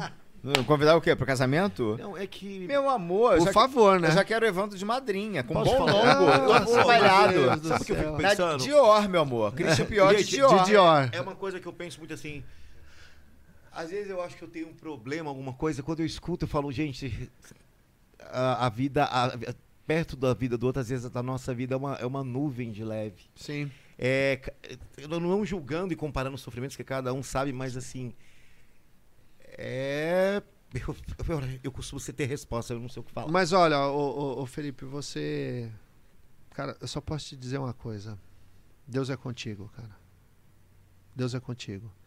Não, não vem fardo maior sobre nós do que a gente Como pode. você falou, Deus sabe a nossa, É. a nosso, nosso limite. O que foi que você falou? Ele Deus sabe, é, limite. ele, Ele sabe. sabe. até onde a gente pode aguentar. Cara, sabe o que isso me faz pensar antes de tudo? Eu já penso em várias coisas, uma teoria da conspiração. É, talvez o inimigo esteja no lado que parece certo e o certo parece que está do lado inimigo, sabe? É, assim, tipo, uma- forma-se uma, uma corrente moral, entre aspas, de pessoas perfeitas e amando, só que é, é como se fosse um filtro que é, o que é bonito é legal e aí enfeiam talvez o que é real, o que é humano. É, então fica uma coisa pré-fabricada, porque eu tava olhando todos os Instagrams aqui enquanto vocês falavam que eu, eu sou desses. Então você vê o riso forçado, o olhar forçado, e as pessoas, elas se sedu... o- todos os psicopatas são muito sedutores, tá, gente? Então assim, é, parece que o lado, o lado que fala de Deus não é de Deus. E o lado às vezes que não fala tanto de Deus é o de Deus, porque vive. Vive, Vive. vive. Tem eu aprendi muito É. isso. Tem muito cristão que nem sabe que é cristão. Cristãos sem Cristo. Sem Cristo. Porque, por exemplo, é, Moreira é um, é um- é um missionário, é um cristão. Eu, eu sirvo a ele. Então, se eu sirvo o homem de Deus, obviamente eu também sou um homem de Deus. Claro. Então, com então, assim, certeza. são, são coisas que a gente. Você é um homem de Deus, você é filho de Sim. Deus e Deus fez você assim. E ponto. E aí, gente, eu fico, eu fico pensando. Sabe o que me deixa mais triste? É que eu acho que essa gente ainda consegue dormir bem. Que no dia que eu ouvi do meu traficante, você dorme bem? Durmo, você toma remédio? Meu traficante falou, não. Aí eu comecei a ver que eu tinha algum problema muito sério. É. É mais ou menos isso, gente. Tem gente que é ruim natural e dorme bem e lasque seus sentimentos, seus direitos, seus traumas, suas emoções. Lasque-se, lasque-se para o que você sente. Tem gente que não está nem aí, mas tem muita gente que se importa conosco. Mas cuidado, tem muita gente que não está nem aí para mim, para ele, para você, para ele, para qualquer um de nós. Estão obrando para nós. Obrando. Mas eu quero dizer uma coisa. Deus sempre estará do lado da verdade. Então, não quero acabar. Claro Não que tem a gente é quer encerrar maravilhoso de uma maneira. Não, não temos É, essa obrigação. é, Somos não- realistas e é legal ter esse sentimento de Sim, revolta, que foi uma sim. coisa triste. Mas eu quero propor um, um- um- Tem uma que ter, segunda. Tem, que ter. Tem Não muita dá mais pra... coisa pra contar. É, Podemos? podemos, agendar, podemos. A gente pode né? falar. E quem está nos assistindo, aguarde, porque a gente tem que fazer um. um- Parte 2. Um- como diria um, um paciente meu simplesinho, um continuamento Um disso. continuamento. É. Eu, no meu caso, por exemplo, É. no meu caso, por exemplo, eu, por exemplo, no meu caso, É. beijo pra você, meu mineiro lindo da cozinha. Manda um beijo, Ana, se estiver vendo. Eu, no meu caso, por exemplo, que sou internada a primeira vez, fofo, né? É. Temos homens de Deus bons ali naquela clínica. Quero agradecer. Cara, eu Já fiquei deixar- muito seu fã. É um rambo espiritual você. Obrigado. E ele que, ele que colocou. ele- Eu só tô com o papo que eu sou ingênuo, foi graças a ele que me colocou que eu sou. Eu sou ingênuo mesmo. Você não Ele sabe é- o quanto isso ficou reverberando, o Mas quanto isso ele ficou é- dentro dele, ficou dentro dele, mas foi ótimo. Foi ótimo. E você, sua. Sempre tem uma bicha assanhada pra mostrar a luz, né? Sou dessas também, né? Sempre tem uma bicha E, inclusive, pra eu mostrar posso, eu posso dizer, porque assim, Lindo. a ele falou sobre o momento, pra gente, pro segundo bate-papo, né? Sim. Quando eu me descubro gay, Claudinha, por bissexual. Claudinha parou no quando Né? eu descobri gay. Já marca aí, Ah, já porque marca. vamos já. Uma coisa eu posso dizer, não me arrependo. Legal. Gente, obrigado. A coxada foi boa, né? Foi mano? ótimo. Foi Dele uma coxada É. e. Meu, E pronto, é né? eu não posso falar daquele negócio que vai acontecer com tudo isso, mas assim, Mas a gente vai chegar lá. só de ouvir, eu já Eu realmente sou ingênuo, sou muito transparente, né? Me desarmou. Eu, eu, eu posso, eu, vou, eu posso contar com detalhes na segunda parte, mas eu, eu ouvi de uma astróloga e eu nunca acreditei, pô. Não- é que eu não acreditava, não acreditava nem desacreditava. né? Aham. Eu resolvi fazer meu mapa e ela, na época eu tava namorando, e ela falou assim: "Você não vai, você não vai dar continuidade nesse relacionamento". Ela fez meu mapa e você vai se desligar do, do mundo da maquiagem, você vai mergulhar no mundo da comunicação, porque você nasceu para isso. E você vai conhecer uma pessoa que você vai mudar a vida dessa pessoa, mas essa pessoa vai mudar a sua vida também. Aí eu falei pra. Quando ela falou aquilo, eu falei assim, eu já fiquei assim, pronto, já peguei ranço da mulher. Uhum. Porque você tá conhecendo uma pessoa e tá legal, e ela fala que você não vai ficar com essa pessoa. Isso foi em maio. Em setembro eu conheci o Felipe. E eu lembro que ela falou assim: você vai precisar ter muita paciência, porque ele vem com um histórico muito traumático de uma relação horrorosa que ele teve. Uma relação tenebrosa que ele teve, e você vai ter que ter muita paciência. Eu falei assim, querida, se tem uma coisa que eu não sou, é paciente. Eu vou ter que reunir as Helenas de Manuel Carlos. aí, aí ela me respondeu assim: Você vai ter paciência, sabe por quê, Bruno? Porque nessa relação sua com ele vai existir uma coisa chamada amor. Exato. Mas quanto sofrimento. Mas nem minha primeira Olha, vez. Vamos terminar, vamos terminar, vamos falar? terminar. Peraí, peraí, peraí. Ah, mas tem Peraí, muita peraí. coisa boa. Gente, nem minha primeira vez no cuspe doeu tanto como agora, gente, na boa. Beraba é cuspe, né? Banho de porco, Meus essas lindos. coisas. Obrigado. Obrigado. Tem muita coisa Felipe. linda pra contar ainda. Nós vamos fazer a parte 2 com certeza. Claro, a gente tem que falar da vitória, de- gente. Exato, vamos falar. Das vitórias. Felipe, você é vencedor. Obrigado. Vencedor. O cara ressuscitou, Guerreiro. nasceu. Não, não é, cara, cara, ressuscitou, fica meio- Moreira, É a ele foi inocentado, ele foi inocentado em segunda instância por três embargadoras mulheres, Uhum. três juízes e o Ministério Público escreveu 57 páginas Então- inocentando ele. Não teve nem como ir para terceira instância. Então agora, quem está sendo investigada é a demônia, é Ai, a Satanás. E vamos aguardar. Vamos Porque aguardar a a prisão de dela, Deus. porque Flor de Lis já foi presa. Só falta ela. Ela não vai ser, ela se mata Obrigado. antes com esse tipo de gente. Meus lindos, obrigado. Gente, que história. Parte 2. Parte 2. Gente, queria agradecer a todos vocês que assistiram o nosso Puramente Podcast, Filmes e Fotos. Rita Montes, deixa o convidado falar, com a dona Zilda do lado, papagaio É, ela as duas. fala. Ana da Cozinha, Ângela, Miro, um beijo, Marcelo, um beijo. É... Ah, um beijo, Ângela, um beijo, Miro, um beijo, Adilson, um beijo, Miro, um beijo, Val, um beijo, Miro, um beijo, Cláudia Zani, um beijo, Todo Miro, um mundo beijo, já quer um conhecer o beijo, Miro, de tanto que ele fala desse um Miro. beijo, Janderson, um beijo, Miro, um beijo, Nilson, um beijo, Miro, um beijo... Eu posso mandar um beijo também? Pode. Claro. Eu quero mandar um beijo pra minha mãe e meu pai e pra você. Obrigado. e um beijo pro Miro. Miro, é nós. Ah, eu vim pra mudar a sua vida. Com muito sofrimento. E você é minha. Amor de quebrada. Ai! Coitado do rapaz. Beijo, dona Marilene, minha Ó. sogra. Gratidão, vocês são uns, uns lindos. Meu e Deus. Obrigado. O amor de Deus prevaleça sobre a vida de Amém. vocês. Amém? Obrigado. E você fez só uma coisa de terminar. Você vê que é sempre a pessoa palhacenta perto da outra pessoa sofredora. É. Mas também a pessoa palhacenta também sofre.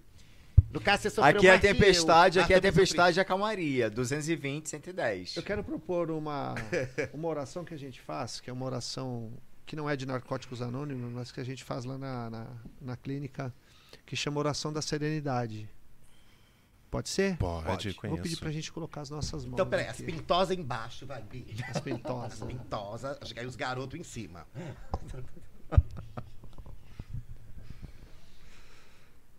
Oremos. Deus, conceda-me a serenidade para aceitar as coisas que eu não posso modificar, coragem para modificar aquelas que eu posso, e sabedoria para reconhecer as diferenças. Só por hoje funciona, praticando é que vale a pena, um dia de cada vez. Amém. Amém. Amém. Obrigado, queridos. Give the face, strike a pose. Tchau.